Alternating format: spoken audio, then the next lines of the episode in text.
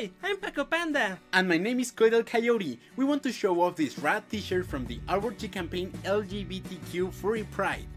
Because LGBTQ pride is not being afraid to show who you are and how a best way to combine it with our furry community. This is a very cool way to show your pride for both communities.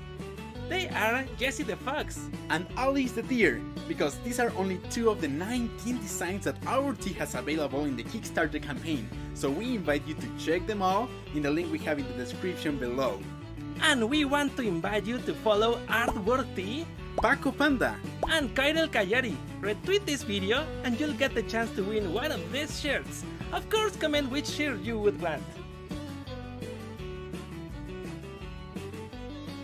Hello, everyone. Welcome to our new show, our new episode of Viernes Furry. Good morning, good night, people. Good night. We are here in another uh, Friday, just starting uh, Furry Friday. Furry Friday.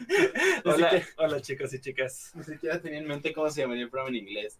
Eh, creo que sería. Sí, sí, Furry Friday. Creo que sería, sería lo correcto.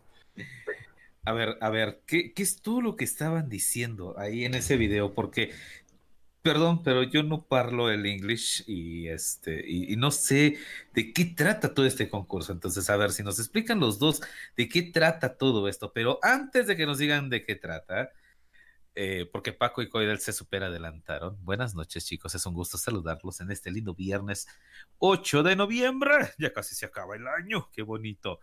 Pero bueno. Todavía estamos en el mes número 11. Sí, cierto, pero ya, ya, es Navidad. Ya, ya es Navidad en las tiendas. Eso es horrible. Pero bueno, antes de que comencemos, hay que presentarnos eh, como todo programa, oigan. Qué mal educados son. Y más para los que nos están escuchando por primera vez. Exactamente, oigan. A ver, entonces, vamos a comenzar con nuestro queridísimo Coyote, nuestro canino Coyote, ¿dónde anda? Aquí ando, aquí ando. Pues bueno, mi nombre es el señor Coy del Coyote. Uh, me presento, vivo en Guadalajara, Jalisco, México. Y pues estamos aquí transmitiendo desde la Paco Cueva. Y es otro episodio más de Viernes Furry, lo que es nuestro programa semanal para que chicos y chicas se entretengan. Oh, uh, qué genial. Y también tenemos a nuestro otro canino, Ronnie. Ronnie. Hola, mi nombre es Stitch. Esta vez estaré en los controles de Viernes Furry. Ah, ah. creo que va a ser el mejor invitado que hayamos tenido. ¿eh? Sí, de verdad que sí. Es chiquito y adorable. Y pega duro. Tierno y esponjoso. Tierno y esponjoso. Me he llevado a Ronnie a mi planeta por ser tierno y esponjoso. Okay, entonces buscas mutuales similitudes. Pero bueno, también estoy aquí. Mi nombre es Ronnie. Muchas gracias a, a Apolo por presentarme. Continúe, señor. y por supuesto también tenemos a nuestro queridísimo monocromático oso pandoso, señor Paco Panda. Hola, sí, bienvenidos. Muchas gracias por estar una semana más por aquí, por, por, estos rumbos. Para los que nos escuchan frecuentemente, bienvenidos a los que nos están escuchando por primera vez. Espero que sea un espacio que les guste.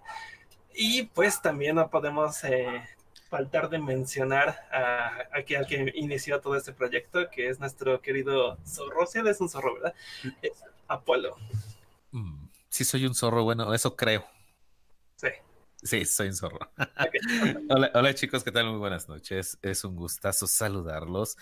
Eh, no sé por dónde comenzar. Hay muchísimas cosas que mencionar el día de hoy. Pero bueno, tenemos dos horas de programa en las que no se van a aburrir porque traemos temas súper interesantes el día de hoy.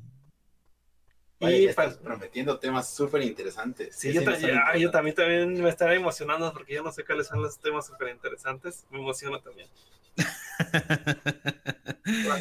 También para nosotros. Bueno, a ver, vamos a comenzar primero con el video que todos present bueno, que presentaron al inicio del programa. Explíquenos un poquito en español qué trata todo esto.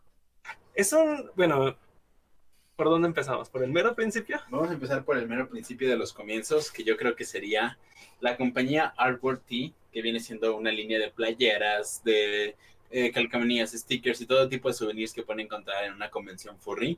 Furry, Ah, especialmente específicamente furry. O Y en su tienda online. también, de hecho, también andan muy en, muy en lo del el fandom Brony, ¿eh? Bueno, pero ya están muriendo esas convenciones. Allá tuvimos la última BronyCon oficial organizada por los que hacían las, la más grande.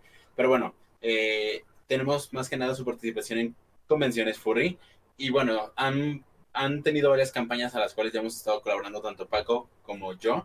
Eh, que fue pues la de los caballos, que fue una de las que estaban ah, dando un tipo de donación para pues esta, esta ONG, organización no gubernamental, ni con fines de lucro, sin fines de lucro, con la que estaban apoyando a caballos rescatados y también tuvieron lo del calendario, que era parte de eso.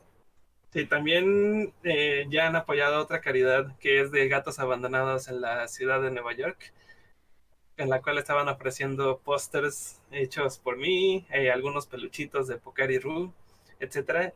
Y esta vez traen en manos un proyecto que es eh, como para incentivar a la comunidad LGBT dentro del furry fandom. Y se hizo una línea de playeras con los 19 géneros que, bueno, las 19 preferencias sexuales que existen, que se me hacen demasiadas, pero ok. Existen al menos 19, según, según Argurti. Y bueno, pues como ya hemos estado colaborando con ellos, básicamente pues nos mandaron dos ejemplares de esas playeras con um, pues nuestra, pidiendo nuestra, nuestro apoyo para poder promocionar esta campaña. Y entonces para promocionar esta campaña se nos ocurrió, no, no es que no, nos hayan dicho, más bien lo que nos dijeron fue, nos enviaron dos playeras y nos dijeron, por favor, anuncia nuestra campaña, pero no nos dijeron exactamente cómo. Se nos ocurrió que podíamos eh, ofrecer esas playeras gratis para ustedes, para algunos de ustedes, eh, haciendo retweet a ese video, que se los vamos a dejar en descripción si quieren. Eh, haciendo retweet, siguiendo las redes de Artworthy, de Paco Panda y de Coidel. Esto es en Twitter, obviamente, nada más en Twitter. Y comentando, eh, en la parte de comentarios, si ustedes ponen cuál de las dos playeras les gustaría. Una es de Jessie the Fox, que es un, un- una, una zorrita, ¿verdad? Es, un- es femenina, Jessie. Sí. Es una zorrita que está representando a la comunidad gay. Y a una venadita que se llama Alice. Alice. Alice que está eh, representando a la, a la comunidad trans. Entonces, si les gusta alguna de esas dos playeras, eh, pueden ahí dejar su comentario cuál de las dos les gustaría, darle su respectivo retweet. Estoy seguro que ya nos están siguiendo tanto a Coidel como a mí en Twitter, entonces nada más sería cosa de que siguieran a Artworthy para que ustedes puedan participar. Y el envío corre completamente por nuestra cuenta. Así es, básicamente de eso trata por la campaña. Ahora sí que eh, no importa si no perteneces a la comunidad, no importa si solo apoyas a la comunidad, es una muy buena oportunidad pues para tener una camisa y demostrar, ya sea que pertenezcas o no, tu apoyo. Sí, ahí tienen en pantalla las playeras. Según yo es la primera y la tercera, ¿verdad? Las que tienen ustedes. Sí, así es. Sí, de esas que están viendo en imagen, los que nos están viendo por YouTube, es la del el zorrito que tiene la bandera gay atrás y la de la venadita que tiene la bandera trans. De hecho, hay más, hay, hay más que incluso representa, hay dos diferentes que representan a la comunidad gay, hay dos que representan a la comunidad trans y así se van. Eh, Chequenlas Uh. todas, chequen todos sus diseños, están muy bonitos. Si les gusta alguna eh, no- y en verdad no, no quieran esperarse a ver si se la ganan o no, ustedes pueden apoyar directamente a la campaña de Kickstarter y pueden llevarse alguna, la, la- la de su gusto, la que a ustedes más les guste. Qué genial, no inventen, qué súper. wow, o sea, Qué está genial. No tengo palabras para esto. Un super ofertón. De hecho, están muy baratas. Bueno, bueno, yo creo que las van a vender después y después las van a dar como en, uf, no sé. No sé cuántas vayan a vender después. Pero va a ser más, que, más de lo que ahorita están en Kickstarter. Oh, qué genial, de verdad. Así es, para que se animen ahorita que hay lugares. Y miren, hablando de personas que nos están escuchando por primera vez, Oscar Gómez nos está escuchando por primera vez, aquí nos está escribiendo en el chat. Entonces, bienvenido, Oscar. Espero que sea un espacio que te guste, que sea recurrente para, para tus oídos, estamos escuchando semana por semana. Incluso el perrito de ya de la casa de Apolo está muy feliz. Sí, lo siento, denme un momento. Ahorita lo silenciamos. Oh, vaya. Ah, no, no, no, tampoco. No, recuerda que aquí nos gustan mucho los animales. Te vamos a mandar a John Wick. Sí, sí John Wick no, no le gusta que les monten a sus perros. Bueno, Eh. pues sí, de eso va la campaña para los que preguntaron y tenían dudas. Sí, Kakumino-san pregunta que, eh, que si tienen playera bisexual, si tienen una playera bisexual. Pues chequen sus, chequen todos sus diseños. Si quieren les vamos a dejar el link de la campaña en la descripción. Si nos están escuchando en vivo pueden revisarlo de una vez. Lo pusimos en, en el Twitter tanto de Coidel como el mío, el video que, que vieron al principio de, de esta transmisión. Y ahí está el link para que ustedes chequen exactamente cuáles son los, todos los diseños disponibles. Sí, pues sí, realmente tenemos una... Bueno, tienen una gran variedad. Nosotros estamos colaborando con lo que es la promoción, el advertisement. Y pues sí, échenle la mano. Una disculpa que, la, que el anuncio, que el video solamente fue en inglés, porque creo que la mayor parte del el mundo habla inglés. Sí, de hecho. Ahora sí que nada personal. Ah, ok. Ay. Oigan, chicos, tengo muy buenas noticias para todos nuestros escuchas. Eh, ¿Ya tenemos patrocinador? Ah, no todavía, eso Ah. no, Ronnie, lo siento mucho. Pero ¿qué creen? ¿Se acuerdan de que ya nos pueden encontrar en Spotify? Sí, Pues ahora no solamente nos pueden encontrar en Spotify. ¿Dónde más, señor Apolo? En ¿Dónde el microbús. Sí, ya Ah. está. También en el microbús, no, no es cierto. vamos a tener nuestro programa en la Z. Ah, Imagínate eso. No, que naco, no. Una disculpa para todos los que escuchan la Z, no fue personal. Y Apolo llorando. No, ¿por qué? No, no, no, no, no, para absolutamente nada. Bueno, en este momento ya estamos en Apple Podcast. De verdad, ya lo chequé. Eh, hace el fin de semana pasado todavía no estábamos. Ahorita ya estamos en Apple Podcast. Ya nos pueden encontrar eh, desde, desde lo que es este iTunes. Nos pueden buscar, descargar y guardarlo. Eh, también estamos en Google Podcast, Spotify y Pocket Cast. Ya, ya, nos pueden encontrar en bastantes. Entonces, un saludo para los que nos están escuchando desde Spotify, Apple, Apple Podcast y Sí. Eh, Google, Google Po- Podcast. ¿es? Sí, también, desde Google también nos pueden encontrar. Un saludo a todos los que nos están escuchando desde esos medios. Ay, qué bonito llegar a tantos medios. Sí, ¿eh? Sí, yo ya nada, no nada más YouTube. ¿Te acuerdas cuando nada más estábamos en... Bronis Bronis Radio, Radio. no, era súper raro. Fíjate que me agradó y me encantó que llegó un comentario en el cual que, eh, querían que pusiéramos un pequeño especial de música de High Energy. Ajá. O sea, porque todavía en Bronis Radio había ese espacio musical, ¿te acuerdas? Que era más como un programa de radio y no tanto un podcast. Sí me acuerdo que de pronto nos cortabas, como que estábamos bien, estábamos bien inspirados hablando de lo nuestro y de pronto decías, no, esperen, es que sigue, sigue, vamos a escuchar no sé qué, de qué canción de la serie de My Little Pony y era como de, ¿qué, qué, qué está pasando, Polo? Sí, lo sé, e-, era algo muy este... Era demasiado fuerte la magia y la amistad. Sí, exactamente, era algo muy, muy diferente a lo que hacemos ahorita. Entonces, ahorita, eh, eh, desgraciadamente, ya, ya no hay este y- Ya no hay espacio musical. No, cómo no, eso sigue todavía. No, si, si tuviéramos espacio musical, creo que habría algunos problemas por ahí con copyright, especialmente si queremos estar en Spotify, Apple Music, YouTube. Exactamente, ay, ay, son muy, muy especiales en ese tipo de, de cosillas, entonces ah, nos limitamos ya a, a muchas cosas con, con el podcast. Y, y sí es cierto, fíjate que el otro día estaba oyendo eh, un podcast con, este, con música y, y si la, si te pierdes mucho, o sea, en ese, en ese sentido sí tienes razón.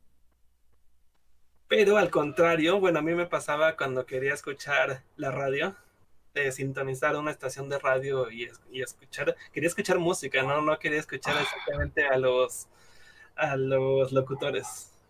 Como que de pronto empezaban a hablar los locutores y era como de ya, cállense, queremos escuchar la música. Sí, exactamente. Y luego no sé por qué les da de estar hablando como merolicos, o sea. O luego cuando abran espacios de, bueno, vamos a dejar que nos manden chistes a WhatsApp y es como. Ah, Órale, a mí ya no me tocó eso. Más No. bien era- me llegó a tocar cuando ya se ponían más modernos y decían que podíamos mandarle cosas a sus emails. o mensaje de texto.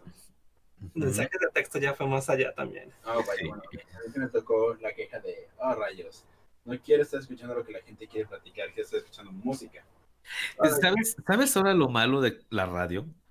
Le- les voy a contar también la historia de que un día me eh, manejando me dediqué a escuchar el- una estación nada más. Esa estación repitió la misma canción 10 veces, ¿Seguidas? casi seguidas, en un lapso de 5 horas. Ah, no, entonces sí se pasaron. De verdad, fue fastidioso así de, ok, esa ya la pasaron y esa también, pero fue en otro orden. Y, o sea, de verdad fue muy, muy fastidioso. Así que si alguno de las emisoras de radio, yo sé que deben de hacer promoción a, a nuevas canciones, a, nuevo, eh, a nuevos artistas, pero por favor, varíen un poquito su programación. No, bueno, eso, eso es algo que no te van a escuchar porque es algo que las discográficas siempre han pagado por. Ay, sí. Pero es que yo pensaba que ibas a decir algo así como 10 veces la misma canción seguida. Ah, no, no, A no. veces, yo sabía que a veces sí hacían eso, pero como en modo de protesta, de algún, de algún modo. Y eso, pues, eh, sí era como protesta de- incluso hacia el mismo gobierno. Me tocó algo que cuando desapareció la, la estación radioactivo, esa, esa estación legendaria que tuvo en su poder los comerciales de los juguetes radioactivo, para aquellos que todavía se acuerdan de ellos. E- Esa estación desapareció y fue por culpa del gobierno. Porque, porque no nada más critican. Si alguna vez escucharon el, sus, sus comerciales falsos de los juguetes radioactivos, saben que se podían poner pesaditos, como subidos de tono. Y ese mismo, ese mismo tono subido lo podían aplicar hacia sus opiniones personales de los locutores, hacia el gobierno y hacia cosas que pues no les gustaban tanto que se opinaran. Y de pronto la estación desapareció por completo, misteriosamente, y se convirtió en un canal de noticias. Qué curioso. Casi casi comprado por Televisa el canal de noticias. Pues por el gobierno, de hecho, porque sí fue un canal de un- una estación de gobierno. Pero fíjate que era, era bien genial, este, radioactivo, como dices, esos comerciales tan épicos de los juguetes radioactivos, Dios mío, cómo no los olvido todavía. Si alguna vez tienen chance, los que nos están escuchando que no tienen idea de qué estamos hablando, busquen en YouTube eh, juguetes radioactivos. Va a haber muchísimos de esos, son divertidísimos. Hay algunos que ya están pasaditos de moda porque fueron chistes locales, bueno, no locales, chi- chistes de época. Exacto. Entonces creo que hay, hay algunos que no van a entender tanto, pero hay algunos que se volvieron atemporales y están muy graciosos. Ay, sí, de verdad es que sí, se, están bien geniales. Ay. Pero eh, esta otra estación, porque esta era una estación de música alternativa, no precisamente rock. Era música alternativa. Pero hay una estación que sí se decía ser de rock, que era Orbita, y después cambió a ser un reactor.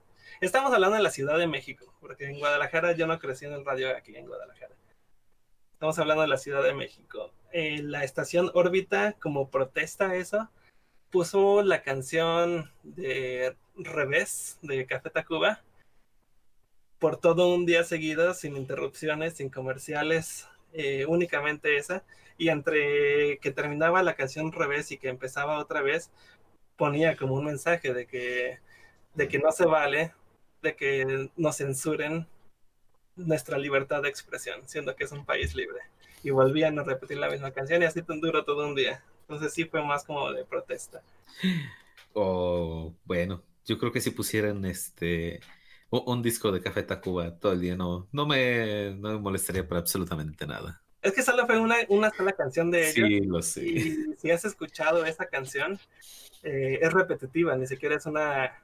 No se podría considerar una buena canción. Es como una de esas, de esos tracks que vienen en el disco, que son como de interludio, como que no, no hay una canción ahí. Sí, lo, lo sé.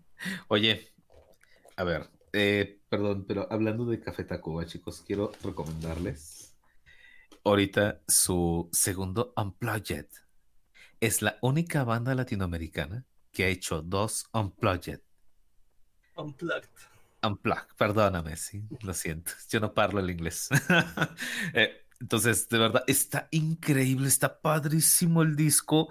Escúchenlo, chicos, de verdad, está padrísimo. Nunca había oído las interpretaciones de, eh, de las canciones de Café Tacuba así y les va a encantar. Eh, la de Mediodía es mi canción favorita de ese disco.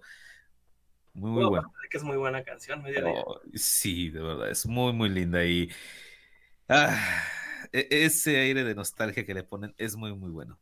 Lo voy a escuchar, yo no lo he escuchado. ¿eh? Y me Pues- gusta bastante Café Tacuba. De hecho, escucho mucho su MTV Unplugged con bastante cariño, el que grabaron aquel año 95, 96. Uh, sí. Y de hecho no lo escuché en aquel año, de hecho en esos años yo no escuchaba para nada Café Tacuba. Ya existía en el mundo, no era como Coidel que no existía todavía, pero este, no los escuchaba. A lo mejor conocía la de la Chilanga Banda y la de la de Cómo te extraño mi amor, pero de que existían, pero no los empecé a escuchar ya bien a Café Tacuba hasta que ya fui en la secundaria. Me topé con el MTV Unplugged. Se me hizo un muy, muy buen disco. Incluso hay versiones en ese Unplugged que son mejores que, que las de sus álbums. Entonces sí me emociona saber que hicieron un segundo Unplugged, no lo sabía. Y entonces eso lo considero no nada más la única banda en Latinoamérica, sino en el mundo que ha hecho dos Unplugged con MTV. Sí, exactamente, de verdad es que digo, eh, el, también otro que me encanta muchísimo, Las Batallas y Rarotonga, Paco, es buenísima esa combinación, de verdad. Ah, perdón, estoy emocionado por este disco. Hubo otra vez que también eh, otra estación de radio protestó poniendo una canción una y otra vez, pero ahí fue más protesta hacia su audiencia, que decían que siempre les pedían la misma canción y entonces como, como para que se les quite, entre comillas, la pusieron 10 veces seguida, precisamente el, el número 10, que fue la canción eh, La dosis perfecta de Panteón Rococó. ¿En serio? Porque en ese entonces yo creo que los de la estación de radio ya estaban cansados de que siempre les pedían esa canción. Estaba, estaba de moda, estaba sonando. Ajá.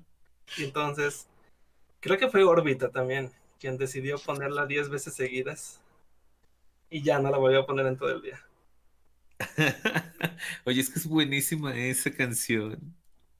Sí es buena, pero recuerdo que cuando estaba de moda, oh vaya que spam, Oh, sí. especialmente la- no es que en todas las estaciones, ¿no? Esa era considerada una canción, pues es de ska, pero la ponían en las estaciones de rock, pero aún así llegó a, a ponerse incluso en las estaciones de pop. Yo Entonces, recuerdo, en cualquier, en cualquier lado la escuchabas. yo recuerdo una canción que, que se me hizo pegajoso el ritmo, se me hizo padre, pero después terminó odiándola porque todo el mundo terminó spameándola demasiado. Y fue la de Pearl Williams, la de Happy. Because I'm happy couple. Ah, también. Y eso fue como, ah, ya dejo de estar feliz escuchando esta canción. ¿Cómo puedes dejar de estar feliz escuchando esa canción? Es buenísima, no importa cuántas veces la oigas. No, no, no, no, yo recuerdo que en su momento ya la, la en el radio y era lo único que había. Y era como, ah, demonios, otra vez. Ajá. Pero sí, a diferencia de, de Paco, no, no, no, no agarro las otras referencias que le está poniendo porque pues no tengo noción de qué escuchaba yo en ese entonces. Ni Panteón Rococó. Ah, no. La dosis perfecta, ¿no la conoces? Quizás sí, pero no por nombre. Sí, sí, sí la conoces. Estoy seguro que sí la conoces. Ok. Ahorita, ahorita terminando el podcast te la voy a poner. Ok. Te la Ok, pondré en este momento si pudiéramos, pero no podemos. No, no se puede, pero dice esa canción de Hoy te vas, Ah, porque ya, ya. sé que volverás. Lo que yo te di, no Very encontrarás. jamás". Eso es genial. Perdón. Ok. Pero sí, así, si, si empezamos con esto de la música, nos van a dar las 12 y Y no, no vamos a parar. Oye, No. pero bueno, hablando de, de música, yo sé que a todo mundo les encantan los soundtracks de las películas. así a todo el mundo sin excepción. Así Pues ya lo digo, ¿También a los sordos? ah, El silencio incómodo. ah, e- ese fue la- el mejor crasheo para todo, así de ¡pum! Bueno, a la mayor parte de las personas les gustan los soundtracks de las películas. Yo siento, más bien, es que, es que más bien yo, yo creo que al revés, son muy pocas las personas en este planeta quien sí se dedica a escuchar los soundtracks de las películas, pero nosotros en nuestro sector friki, en nuestro sector nerd, es muy común que nos gusten los soundtracks de películas. Es verdad. ¿Sí o no? Mm. Sí, estoy más de acuerdo con ese comentario. Sí, sí, de- definitivamente. Porque tú pregúntale a, no sé, a cualquiera, agarra a cualquier persona en la calle y pregúntale, oye, ¿cuál es tu soundtrack de película favorita? No te vas a saber responder. Mm, yo creo que sí. Fíjate que se han hecho muchísimas encuestas y muchísimas, am, eh, bueno, votaciones. Y, y bueno, hay soundtracks que son muy buenos. Bueno, por ejemplo, ¿a No, poco sí, no oyes, ajá, ¿a poco no oyes el soundtrack de Zootopia? Sí lo escucho, sí lo tengo, pero dudo mucho que sea una gran mayoría quien sí se haya dedicado, o sea, que incluso le guste la película, que se haya dedicado a descargar, comprar o incluso darle una oportunidad en Spotify o en cualquier, pro- en, en cualquier programa donde escuche música, de escuchar únicamente el soundtrack, más que ver La únicamente la película. película. sí. No, no, no. Sí, sí, sí. Bueno. Yo también creo que, que no, que los soundtracks, para los que están en el sector de la animación, para los que están en el sector del cine, para los que están en el sector freaky, cualquier cosa, sí, definitivamente son algo muy importante que siempre estamos buscando, pero no creo que sea la gran mayoría de las personas las que específicamente escuchan soundtracks de películas. De hecho, incluso pasaba en tiendas como Mix Up, que había, ahorita ya están desapareciendo tristemente. Mix Up, para los que no son de México, podría ser como un tipo Tower Records, como una tienda de discos, pues. Tal cual, una tienda de discos era una cadena. Bueno, sigue siendo una cadena nacional, pero ya está desapareciendo. Ah, Pero antes, cuando sí había varias sucursales de Mix-Up, que encontrabas una en cada plaza comercial, había algunos Mix-Ups que estaban tan chiquitos que, que no existía el área de soundtracks. Oh, no, pero los especializados, ¿qué tal? Ajá, y los especializados, había unos que estaban muy especializados, que incluso veías una sección que decía como Mix-Up clásico, creo que se llamaba. Sí, exactamente. Y estaba totalmente, este, era, era una sección totalmente antirruido. Me encantaba esa área, chicos, porque de verdad era una cabina, o bueno, como una pequeña boutique, en donde había discos así eh, de música clásica y de géneros muy bien específicos que eran raros en México. Y además no se oía lo que se, eh, se estaba reproduciendo en la tienda de Mix Up en general. E- Era simplemente hermoso ese espacio. Yo estoy de acuerdo, yo también me, me ponía en, ese, en esa sección, me gustaba entrar a esa sección, pero también ahorita con lo que estamos afirmando de que la gran mayoría no escucha soundtracks, es que esa sección siempre estaba vacía, algo que podría ser ventaja para nosotros, ¿no? Pero resulta que ahorita que los mix-up están desapareciendo y que incluso empezaron a meter eh, ventas de otras cosas que ya nada tienen que ver con lo que vendían antes, como Funko Pops. Ajá, como Funko Pops, como playeras, juguetes, incluso ya venden libros. ¿Qué pasó con esa sección que se llamaba Mix Up Clásico? La convir- las convirtieron poco a poco en Mix Up Apple. ¿Cómo se llama? Las Apple Store. Ah, ah, eh, iShop. Mac Store? iShop. iShop. Chao. Sí, que Sí. son tiendas de Apple, eh, de Mix Up. Bueno, son distribuidores autorizados de Apple eh, por parte de, de Mixup, porque pues, realmente Apple Store solo existe una y es en la Ciudad de México, en la Plaza Santa Fe. Sí. Entonces, sí, es- son como las tiendas que te pueden ofrecer el servicio oficial y autorizado de Apple, las garantías oficiales y autorizadas de Apple, únicamente pues porque no, no ha habido distribución todavía completa por parte de Apple Store como tal en el resto del país, pero yo creo que cuando lo hayas y lo llega a ver, eh, pues va a ser un problema para, para las iShops.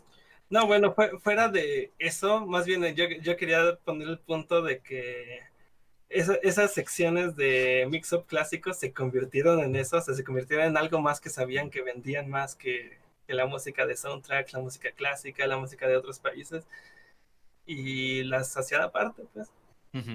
Ah, mira, aquí, aquí hay muy buenos comentarios acerca de, de todo este tema de los soundtracks, dice Dr. Wolf, que pues depende, ¿no? Ahora con los servicios de streaming como Spotify, pues no hay excusa, solo buscas el soundtrack y te sale todo el, álbum- el álbum y ya. Pero aún así, si vieras un top de música que se escucha, creo que ni siquiera aparecía, aparecería la música de un soundtrack en el top 100 de álbumes escuchados. Mm, bueno, eh, hab- habrá que buscar eso. Aunque sí hay muy buenos soundtracks, déjenme decirles que me puse a buscar cuáles son los soundtracks de películas, o bueno, las canciones, algunas canciones muy famosas de las, can- de, las películas. Ah, no, bueno, es que eso es otra cosa. Por ejemplo, de los discos más vendidos, de los singles más vendidos, resultan ser eh, músicas originales compuestas para, o sea, canciones originales compuestas para películas, como la de Whitney Houston, la de la del guardaespaldas, Ajá, la de eh, Algo también. Flavia, también la de Vaselina, la de que canta um, You're the one.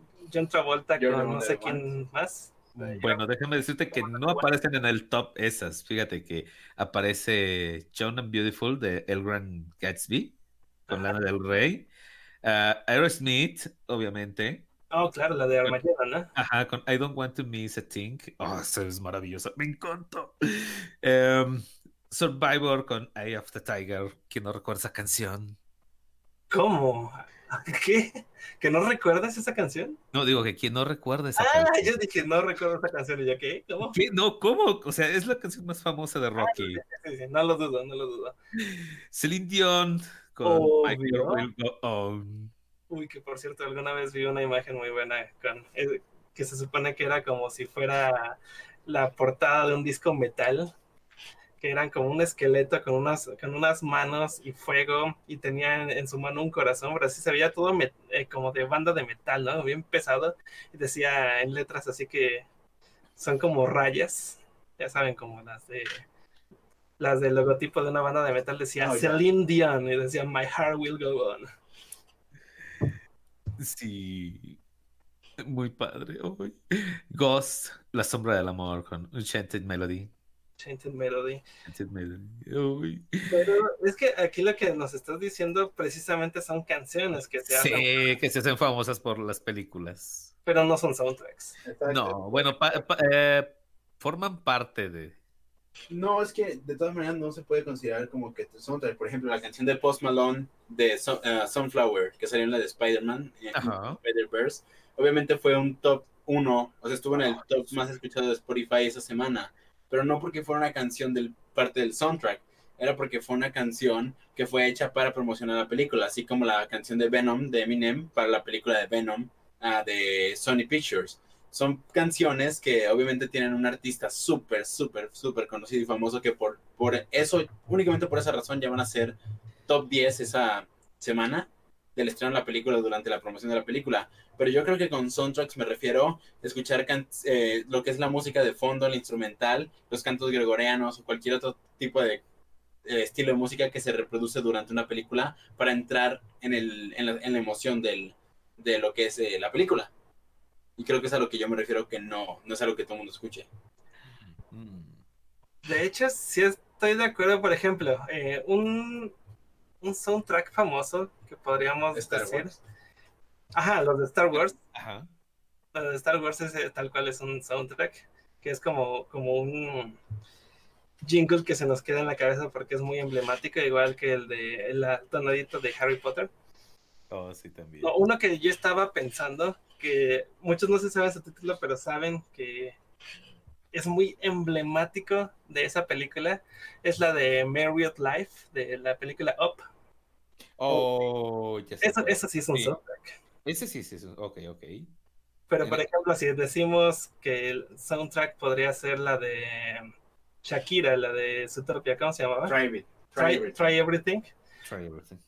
Pues más que un soundtrack, fue como una canción promocional de la película que sí apareció como a media película, ¿no?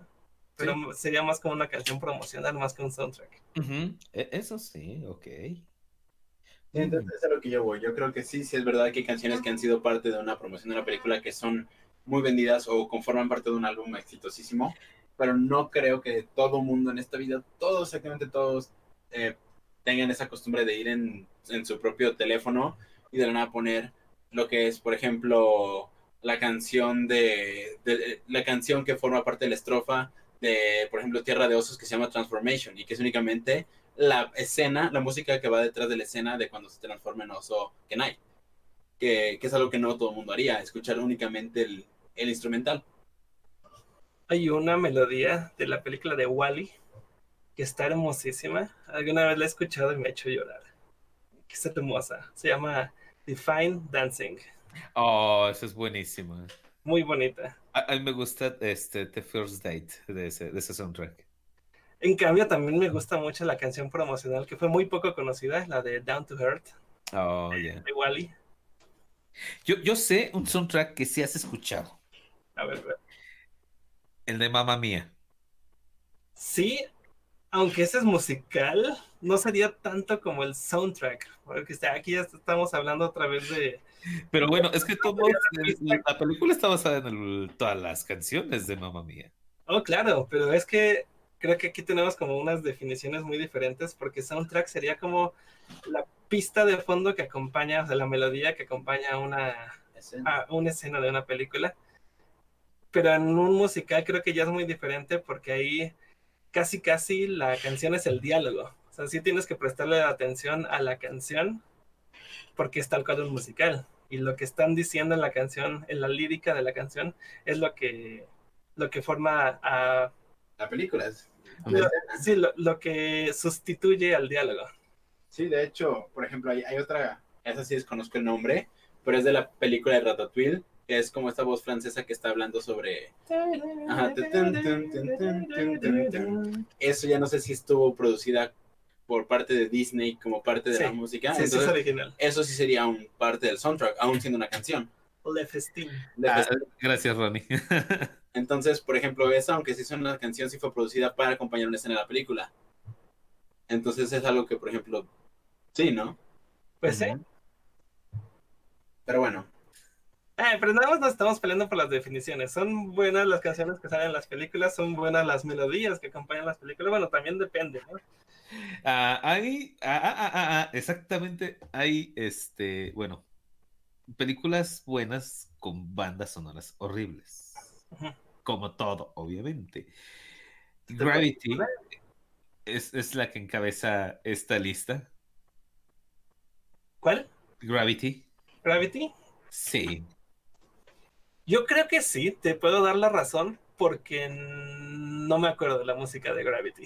Yo tampoco. Y creo que eso, eso es este, eso da pie a que puede que no sí, o sea, porque sea olvidadiza, se te olvide realmente si hubo incluso música en una película.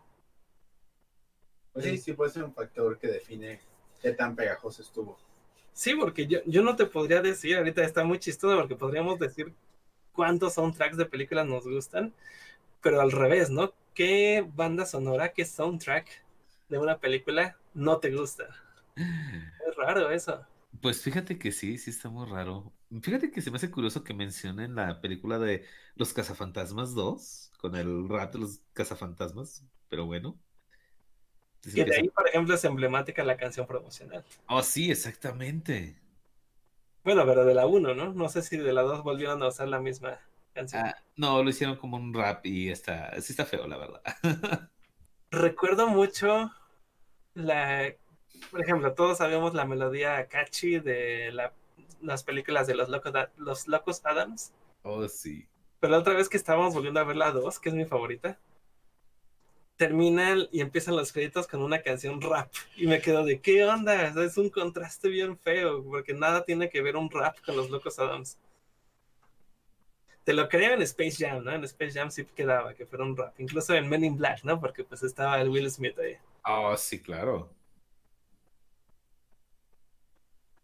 Pero sí se- bueno, pero- Bueno, algo, algo que a mí me parece a veces como interesante es cómo incluso se van adaptando las tendencias a lo que es la, la adaptación de una canción.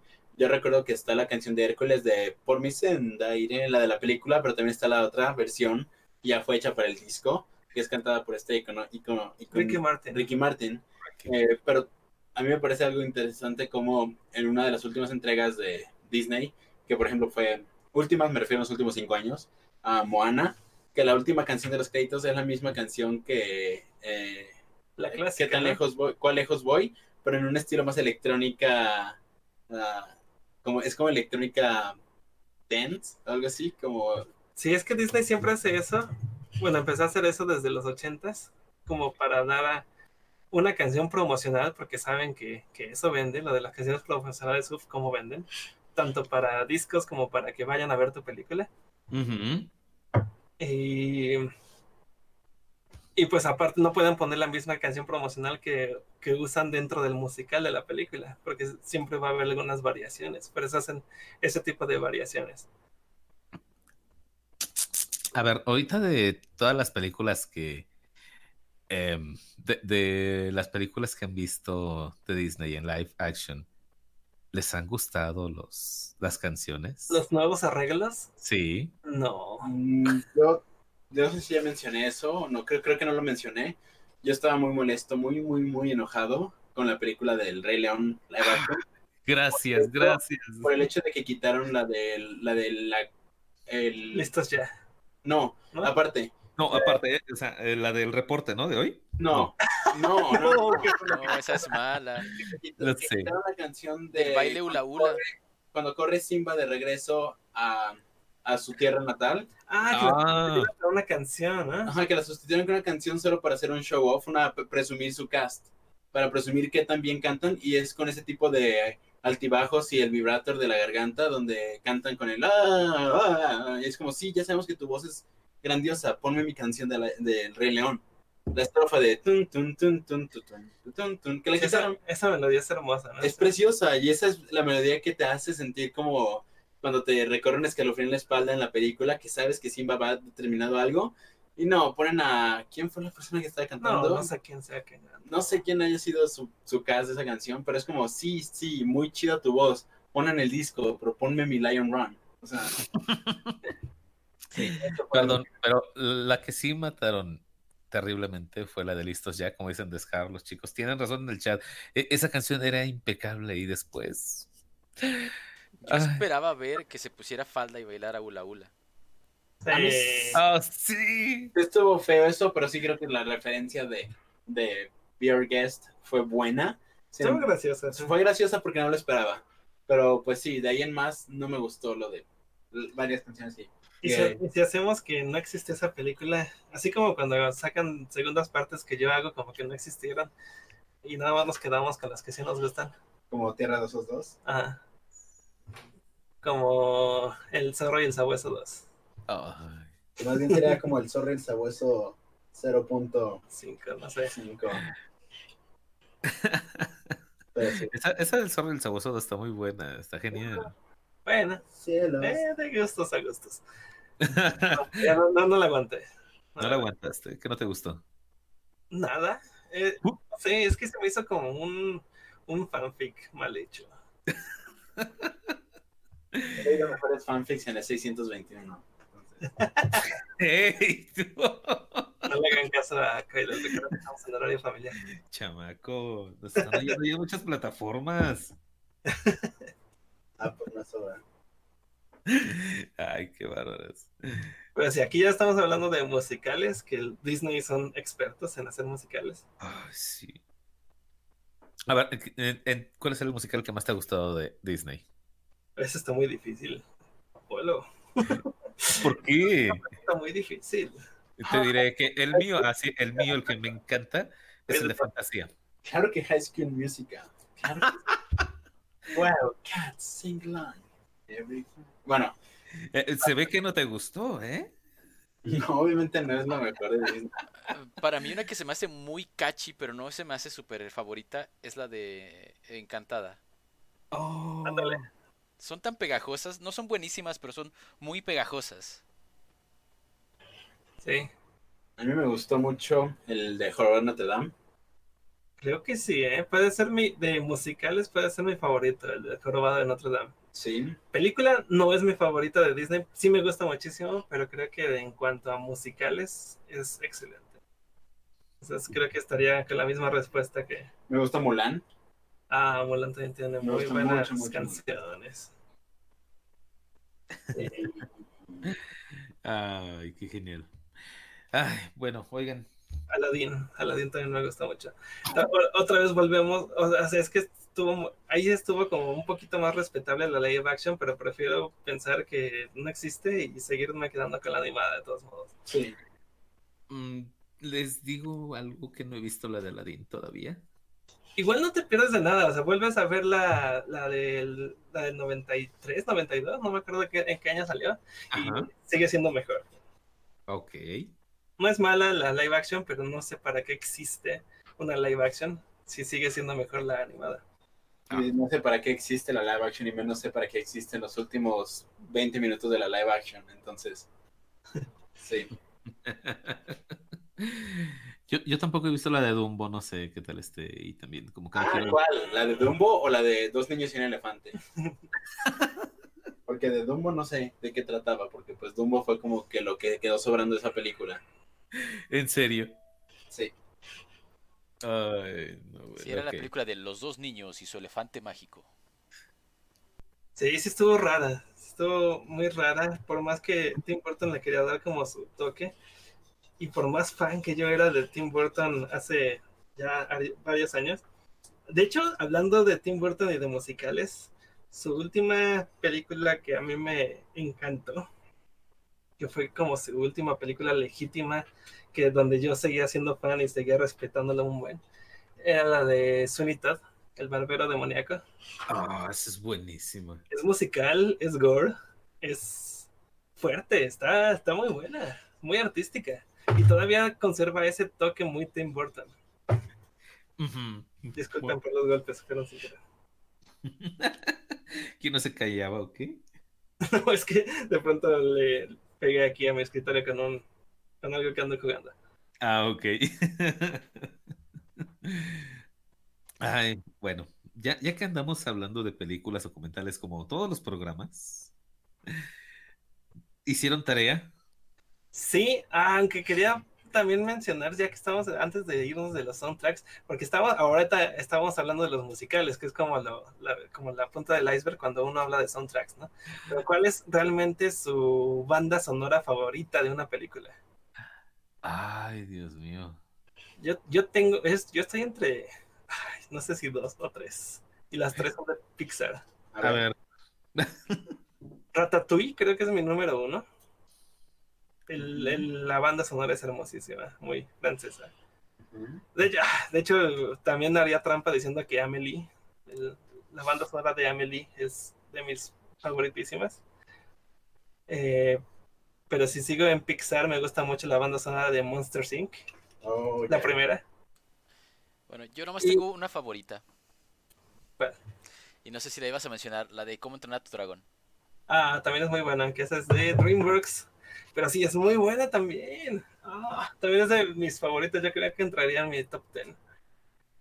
Wally, iba a decir otra. Ya. no, yo perdonen, pero hay una que de verdad me super mata, es este, el eh, Gladiador, es buenísimo, muy, muy bueno, así me super encanta. Pues sí, yo creo que coincido con, con que al menos a mí me gusta mucho la banda sonora de, de tanto Ratatouille ah, como la de Cómo tu dragón. Me gusta mucho, mucho la banda sonora de Up, analizando en cómo Disney juega con los sentimientos de precisamente Up, porque mm, hay una explicación que, que si analizas te, te da a entender por qué es considerada de las mejores, o si no es que la mejor que han tenido puesto a que mm, la forma en la que juegan con tus sentimientos son presentándote canciones que únicamente pasan cuando están presentes los temas con Ellie. Y una vez que llegas al final de la película, ponen la canción en el momento en el que estás viviendo la canción, ya tu mente la interpreta como la canción de Ellie. Entonces Disney todo el tiempo se, se dedica a poner que la canción la representa su cerebro con cosas que tienen esa posibilidad de, de traer un recuerdo, que, que en este caso es Ellie. Entonces, Bueno, eso, eso es como el concepto básico de los ballets, de, los, de las historias de ballet. Y creo que lo repiten mucho en muchas películas. Pero creo que eh, sí, en Up fue muy evidente. Pero por ejemplo, en el ballet del, del, del lago de los cisnes, cada cisne tiene su propio su propia melodía. Y cuando incluso un personaje recuerda a un personaje ausente, un personaje que ya no está, vuelve a recorrer la melodía de, de aquel personaje. Como que cada uno tiene su personaje, cada escena, cada lugar incluso tiene como su propia melodía y a veces como que se combinan esas melodías cuando un personaje está actuando dentro de un, de un espacio tan específico que, te- que tenía esa, esa melodía. Ya. Y de hecho eso, ah, eso lo repiten mucho en los soundtracks de películas porque es donde más se puede explotar. La usa mucho, ¿cómo se llama este compositor súper famoso que hizo las de Jurassic Park, Star Wars y todas esas? Eh, Robin, ay, a, ver si alguien en el chat me, me ayuda. Es muy, muy famoso, incluso de compuso la de Harry Potter. Ah, no, ni idea. Ay, sí, lo siento, no los puedo. Ah, es muy famoso. Ahorita lo estoy buscando aquí. ¿No es John Williams? John Williams, sí, sí, sí, John Williams, sí. Ya, correcto. Sí, John Williams. Por ejemplo, John Williams conoce muy bien eso y de hecho él, él mismo eh, ha confesado que se ha basado mucho en estos tipos de musicales y de ballets que existían en la en La época de los sí, en, musicales, en- en ¿no? aquello- aquellas épocas y que las traspasa para las películas. Ya. Deberíamos ir a ver uno de esos a Broadway. Ándale. Ay, bueno. Sí, mire, ya, ya me estaban poniendo en el chat. Este, John Williams, sí, muchas gracias, muchas gracias a todos ustedes. R50 menciona a Michael, no, no sé cómo se pronuncia, pero es mi compositor favorito de soundtracks de películas. Michael Gia- Giacchino, y hay chino. Giacchino, no sé cómo se pronuncia, pero él, él, Él, Yo me fuera algún El- tipo de soundtrack de alguna película de princesas, Bella y Bestia. la bella y la bestia. ¿eh? Oh, pues es que está compuesto por el maestro Alan Silvestri.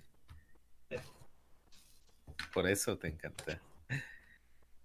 Mm, mm, mm. A ver, a ver, a ver. Dicen que el soundtrack de Jurassic Park es genial. Sí, lo sé, también lo amo, me encanta.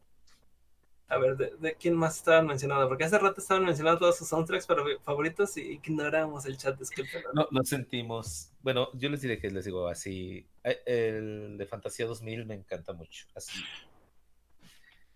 Mira, Roger Arturo Cruz incluso dice cuál es su favorita de la de Cómo entrenar a tu dragón, es la de Forbidden Friendship. Oh.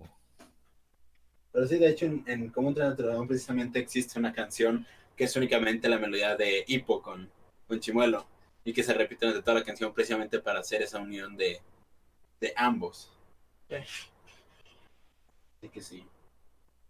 Ah, Terry Bat dice que a él le gustó la de la del soundtrack de Maléfica. A Kenneth Lugo dice que el de Zootopia 2 ese no ha salido, ya vives en el futuro tú. Sí, exactamente. A ver, yo quiero preguntarle a Ronnie. Ronnie, ¿cuál es tu mejor soundtrack de videojuegos? Porque tú eres el especialista en videojuegos. Ay, de videojuegos. The Last of Us. No, es que depende del mood. Por ejemplo, The Last of Us eh, tiene un soundtrack que se me hace tan padre para relajarse. Es muy solitario, es muy como nostálgico y solitario al mismo tiempo. Todo el soundtrack de The Last of Us, por eso me encanta. Si me gusta estar más movido, pongo el soundtrack de Undertale, que es buenísimo de Toby Fox. Y ya dependiendo también de cómo me sienta, si quiero estar como más eh, relajado pero activo, pongo los soundtracks de Persona, que son de mis juegos favoritos también. Oh, sí, persona. Como por, eso, por, por cierto, un, un dato muy curioso.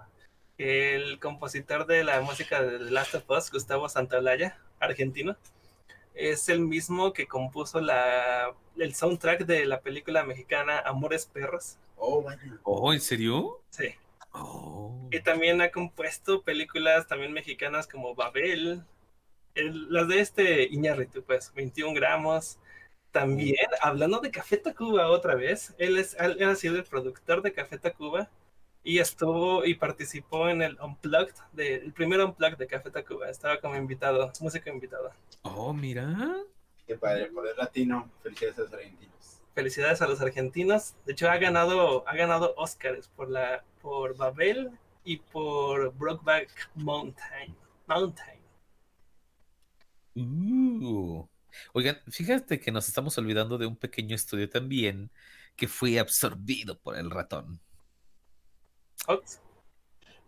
Nos estamos olvidando de Ghibli. Ah, de Ghibli. Oh, de veras, sus soundtracks también son preciosos. Es que lo- lo- los, los compositores japoneses están loquísimos. E- Este señor, este Hayao Miyazaki, Dios mío. Bueno, él no, él no compuso. Eh, No, espera, perdón, este, hoy, ahorita te digo el nombre de su eh, músico No, favorito.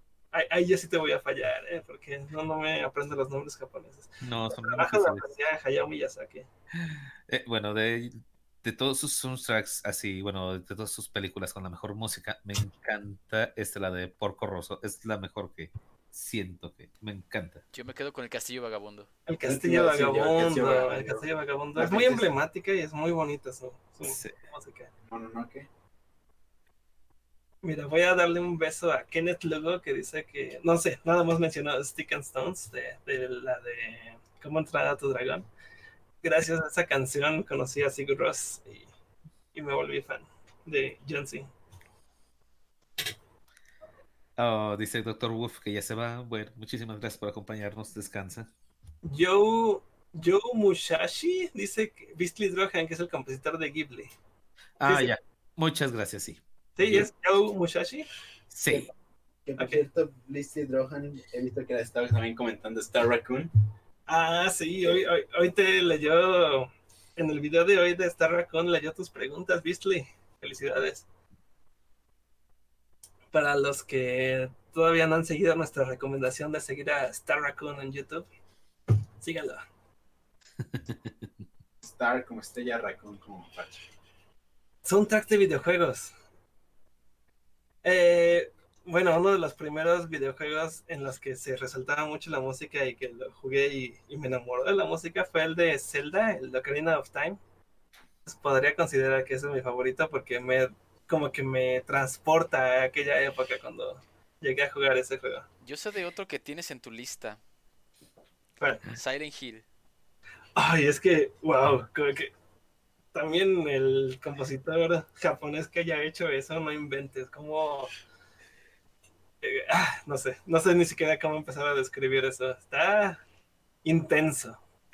Wow. juegos que me gusta bastante porque es muy relajante para dibujar cuando lo estás escuchando y es el soundtrack de Age of Empires 2. ¿En serio? Sí, Ahí es cuando gritan todos. "Nerd". como las musiquitas de las diferentes culturas, está padre. Porque cada soundtrack está in- inspirado en su cultura, o sea, cada canción está inspirada en las diferentes culturas que tenían. Sí. No sé, yo, es que me acuerdo mucho del soundtrack de Age of Empires 2 precisamente y creo que me, me, me llevarían a una época que no me gusta de mi vida. Creo que no, no lo disfrutaría. Hace mucho que no escucho el soundtrack de Age of Empires y creo que no me gustaría. Ya, por lo mismo, porque te, te empatizan con algo que no quieres empatizar. Exactamente. Ya. Ah, Ay, este, perdón, yo sé que me van a, a, a colgar en el chat y lo siento, chicos. Este, y, y Ronnie también es probable que, que cuando me vea me dé de cocos, pero eh, eh, hay un soundtrack que recomiendan mucho de videojuegos, este, de estas dos tacitas de té, perdón, se me olvidó el nombre, no lo. Cuphead. Ajá. Está, está bueno, ¿no? Está, está graciosillo. Es Muy, muy como de caricatura de los 20, 30. Ajá. De hecho, me recuerda mucho a la. ¿Cómo se llamaba la de la sinfonía que se pelean? Entre los La chelos y los. ¿Donde se pelean quiénes? Lo, que son unos chelos y unas trompetas. Oh, ya, la de la- las islas, las islas sinfónicas, no me acuerdo cómo se llama exactamente, pero es un corto de las Silly Symphonies de. Ajá, me encanta ese. De hecho, me recuerda mucho el de Cuphead a ese episodio exactamente. Sí, Yo creo que el fuerte de Cuphead es lo visual, el fuerte de Undertale es lo ah, audio sonoro. estoy intentando buscar exactamente, se llama Musicland, la, la que, el cortometraje que tú dices, Ronnie. Es Musicland de las Silly Symphonies de Disney. Uh, Ese, si, si tienen la oportunidad de verlo, también en YouTube busquen Musicland de las Silly Symphonies. Muy buena música, eh, muy creativo el, el cortometraje. Como, pues como antes Disney era increíblemente creativo, yo creo que mucho más que ahora.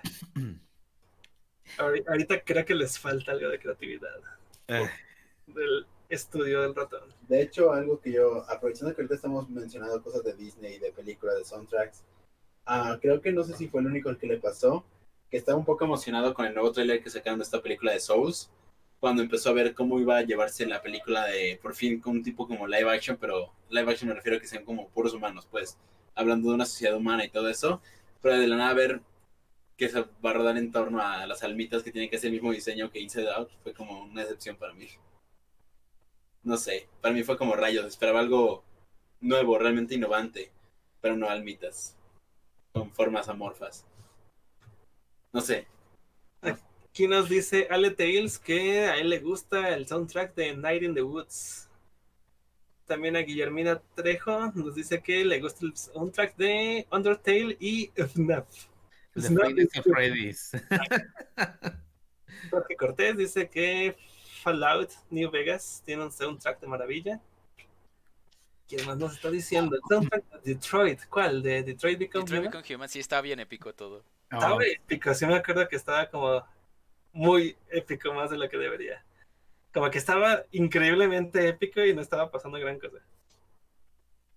El soundtrack de, The Dark Souls, dice Pastor el Lobo Azul. Siempre que leo su nombre se me antojan unos tacos el pastor. ¿Más?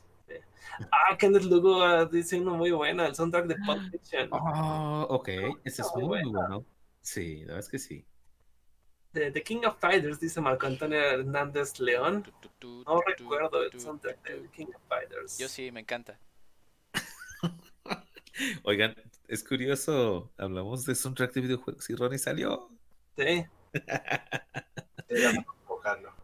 De Need for Speed Most Wanted, dice Kyle Nis. Ah, sí, pero era este. Eran canciones, ¿no? Eh, sí, pero igualmente era muy, muy bueno. Eh, yo prefería el de Need for Speed, pero este. Ay, Dios mío, porque esta vez se me van los nombres de los videojuegos. Esos son muy viejos, perdonen, ¿eh? Es como cu- cuando dicen que a alguien le gustaba el soundtrack del Burnout, ¿no? Que eran Ah, pues sí. tipo Avril Lavigne, Blink 182, Sum 41. Pues sí, a mí también me gustan esas canciones, pero pues era más como una compilación de éxitos, ¿no? De Sí, canciones que ya existen. Gato del Caribe. La de Piratas del... Era la película, muy Sí. buena. Me gustan las canciones. Ah, sí. Muy, muy buenos. Un excelente soundtrack. Esa de Yoshi Land, a ver, este. Está súper sencilla y pegajosa. O sea, no sé por qué a quién se le ocurrió esa canción. La de Yoshi Island. Sí, o sea, no, Dios mío, cada vez que la veo, no sé, o sea, me, me, me causa este, algo de, de mucha curiosidad, así de, ¿por qué les gusta esto? Ok, está chido, pero ¿por qué? ¿Qué? O sea, no, no entiendo, pero bueno. De hecho, este Air 50 menciona Super Mario World y Yoshi Island. El soundtrack de Mario Bros. ¿Alguien más menciona? No, se me perdió su nombre, disculpa. Ya no, ya no encuentro quién dijo eso. Star Fox 64, dice Rocío Wolf. Eh, El 64 no conozco mucho. o sea, que jugué Zelda, jugué Ocarina of Time, pero que no más allá. Eh, Dice Air 50, yo se me acuerdo la de mucha lucha por el tema de la próxima Confuror. Ándale. Eh, Lucharán, sí, está padre.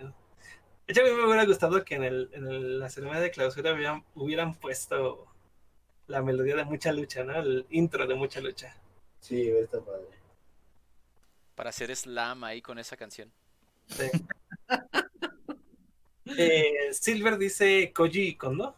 Ese es un videojuego, supongo. No, creo que es un compositor. Ah, ok. Es un compositor de los japoneses, ¿no? Que están loquísimos los japoneses compositores. Eh, de esos asiáticos que yo creo que eh, nacen y ya tienen, ya saben tocar todos los instrumentos, ¿no? De que los comprenden para poder componerlos. Sí. El soundtrack de The God of War, dice Pastor Lobo Azul. Ah, ya lo había leído, ¿verdad? Oh, vaya, ese que menciona Silver es, dice, obras, bandas sonoras, Dog Hunt, Super Mario Bros., Super Mario, eh, Super Mario Bros. otra vez, The Legend of Zelda, el Mario Bros. 2, el 3, otro de Legend of Zelda, Super Mario RPG. O sea que él se aventó todos los Marios y todos los Zeldas. Vaya, todos los emblemáticos, entonces. Recuerdo que la misma persona que hizo el juego de Donkey Kong, el soundtrack del juego de Donkey Kong, fue la persona que contrató Yooka-Laylee para su para el soundtrack de ese juego. Que es el es una persona que incluso dio una conferencia en Pixar a la que te- asistimos. Yo no. Sí, esa vez ibas tú. Sí, pero, no, pero me enfermé. Ah, ok. Sí, fue, fue muy triste. Hubo una, una convención a la que fuimos no furry y me enfermé bien feo. Fue la única vez que me ha dado migraña. No, no, no sabía que existía esa enfermedad hasta que, hasta que la tuve. En serio, Paco. Fue horrible. Es... Bueno, la verdad nunca me ha dado eso, pero sé que es horrible. ¿Qué te dé? Ahora sí, Apolo, lo de la tarea. Sí. ¡Ah, sí! Ya me la comí, lo siento. Ah, sí. Oigan, a ver, ¿por se qué? come la tarea. ¿Por qué todo el mundo pide que Ronnie se coma la tarea? Pues es conveniente, ¿no? Es el, la salida fácil. ¿De, de dónde habrá aparecido esa frase? O sea, No sé, yo creo que empezó a ser una justificación recurrente que ya hasta se empezó a hacer broma. Imagínate que sí, en verdad te ocurra y que no, pue- no puedas explicar la verdad porque eso fue la verdad. De que en verdad tu perro se comió la tarea. ay, Dios mío. Eh, eh, no, sería algo, bueno, hilarante. Creo que puede dejar de ser recurrente porque muchas te las entregan de forma digital. Sí, sí, ahora mi archivo se corrompió, no sé. O el, Ándale. perro, o el perro se comió la computadora tal cual. Ah, imagínate. Vale. Luego sí puede pasar. Yo me acuerdo que tenía una perrita Guaymarán que de pronto se subía a la computadora porque ella pensaba que todavía estaba cachorrita y quería que la acariciaran. No, ya era un monstruo. La, la mujer ya era un monstruo y todavía se trepaba ahí enfrente de mi pantalla para que la acariciara. Yo creo que de esa forma sí se pueden comer tu computadora. Eh, no, lo, lo que estábamos diciendo de tarea es que la semana pasada habíamos mencionado que queríamos que todos vieran, incluso nosotros porque no lo habíamos visto, el único era Apolo. Ajá. Eh, habíamos, había recomendado un documental que habían salido y que estaban hablando mucho. Bueno, algunos amigos, realmente no es un documental tan visto, con tantas vistas, nos gustaría que tuviera más. Pero sí nos las estaban recomendando algunos amigos que los viéramos. Es un documental que se llama Furstorias. Y pues dices que tuvieron un panel en Confuror. Sí, tuvieron un pequeño panel en Confuror. Me lo perdí por completo. No, Me te lo perdí por completo, pero ya pudimos ver el, el documental. La semana pasada les habíamos dicho a todos ustedes que, que le dieran también una checada para que lo pudiéramos comentar tanto en el chat como nosotros aquí en, en el programa. Es un documental dirigido por... ¿Tú, tú te acuerdas, Apolo? ¿Tú que fuiste la- Claro que sí me acuerdo, es por Silver Cloud. por Ah, Silver sí, Cloud? claro, ya. Ah, Por que es, que, es que como en los créditos venía el- su nombre real. Ay, ¿no querías decir su nombre real? No es que no quería decir su nombre real, es que me, me olvido de los nombres reales. Ah, ya, no, Silver Cloud es así que este, el productor este, de todo esto y ay, fue muy bonito la verdad, el tenerlo ahí, el que el te estuviera explicando este mm, e- el cómo fue eh, darle esta visión nueva a- a- al fandom, cómo lo ven eh, de una forma diferente, ¿no? Sí, me gustó mucho la recopilación de, anécdotas y cómo, la, cómo los juntó todos para que todos hablaran precisamente de lo mismo, que todos fueran por la misma línea. Sí, es- se me hace muy bonito todo lo que, lo que dicen. ¿Quiénes eran? Eran Ale Tails, Andy, eh, Milko. ¿Quién más era? Era. Ay, una disculpa si se me olvida de decir tu nombre a quien estuvo en ese documental. No te preocupes. Este, eh, el doctor Venado, Ah, sí, Elrich, sí, el Rich, perdón, gracias. sí. Y, y bueno, la verdad es que a mí se me hace muy, muy bonito, muy, muy cierto todo lo que dicen. Yo me puedo identificar bastante. Para los que no saben de qué- del documental, que no, no nos escucharon, que no hicieron la tarea o que no sabían que, que les habíamos puesto a ver un documental, se los vamos a dejar en descripción para que lo chequen. Dura 18 minutitos. Dura 18 minutos, no es nada largo. No. No, está la verdad súper, súper cortito. Y está muy light. La es que me gustó cómo, cómo estuvo el enfoque, cómo estuvo la redacción y todo. Me hubiera gustado que más como un video musical de, de anécdotas random, de videos random de, de, una convención, hubiera, hubiera sido acorde a lo que van diciendo, o incluso que hubiéramos visto los rostros, ya sea de las personas o incluso de los fursuites que, que nos están narrando la historia. Eso a mí me hubiera gustado mucho más porque yo veía las imágenes y sí me, me, se me hacían muy, eh, no, no, ¿cómo podría decirse? Emotivas. Como emotivas, iba a decir nostálgicas, pero esa no era la palabra. Emotivas. Eh, emotivo todo lo que tocaban, todos los temas que tocaban y sí me identificaba muchísimo, pero sentía como que tenía que ver de lo que ellos estaban hablando, no, porque bien podía poner una música electrónica una música electrónica de moda, poner esas mismas imágenes y ya era un gran videoclip de 18 minutos. Muy bien editado, eso sí.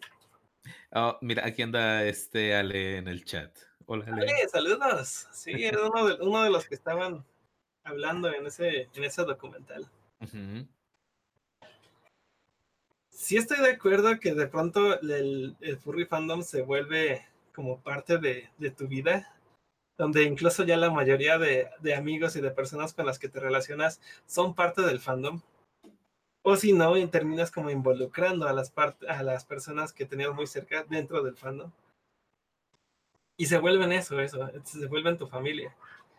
Que incluso llegas a un punto en que pues también tu familia real se tiene que enterar de que estás estás en esta, en esta situación, les platicas exactamente qué es el furry fandom, en qué estás envuelto y buscas que te que te entiendan.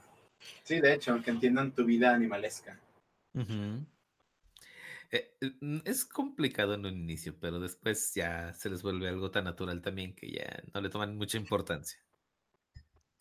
También algo que me hubiera gustado mucho en el documental es que hablaran, hablaran eh, con personas que no nada más fueran fursuiters, porque creo que todas las anécdotas tuvieron que ver con precisamente el, los fursuits. Sí.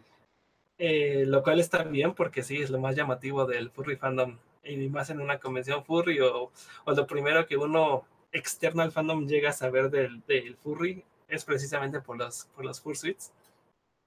Cuando a mí me gustaría más que, que incluso otras personas que se dedican a otras disciplinas más allá de, de, del, del performance de fursuit también dieran su opinión de cómo es su vida dentro del fandom. Sí, de hecho eso también me hubiera gustado. ¿Cómo es la vida de un músico? Lo siento. Un, un, músico que está muy envuelto en el furry fandom, ¿cómo es la vida de un escritor que está en esto? Que, que su vida ya es esto. Creo que se me hubiera hecho muy interesante. Incluso artistas o, o, algo que, que, no fuera únicamente fursuites, porque sí siento que lo enfoco más como a lo, a lo superficial, aunque sea un poco feo.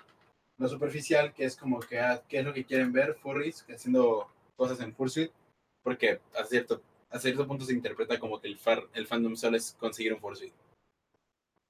Pero Ahora también, no. sí, pero también la opinión de qué es portar un fursuit, a mí me encantó como lo dijeron, a mí me, me gustó muchísimo y estoy completamente de acuerdo.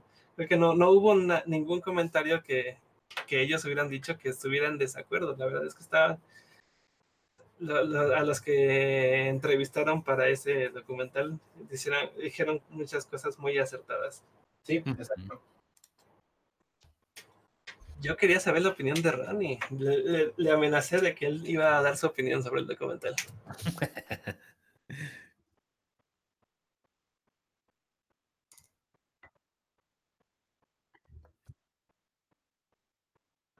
sí.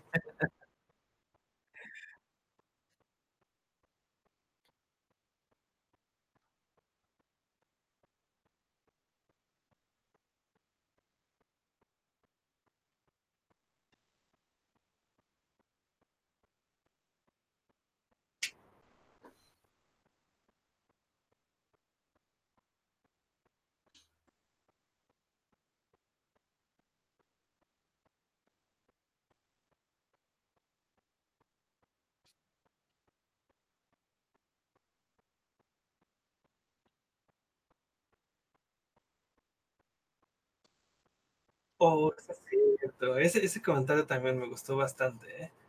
Que sí, comparó, no, no me acuerdo quién de los cuatro fue, pero comparó eh, esta comunidad, este fanatismo de esta comunidad donde los personajes principales somos nosotros mismos. Creo que eso, eso, eso se me hizo muy cierto y también como muy, muy bonito. E- Eso lo dijo este Milko. Sí. Milko, sí. Saludos, Milko. Sí, de hecho, para mí también fue un documental que, que representa bastante bien muchas ideologías que todos tenemos en el furry fandom. Incluso me gustó que no Espera, espera, espera. Ajá. Creo que no nos escucha absolutamente nadie. Ah, ¿Por Dice, qué? "Tony, no se escucha, silencio incómodo, no se escucha. Hello, mucho silencio. Creo que se mutearon. oh, ah. ¿estabas muteada? Oh, ok.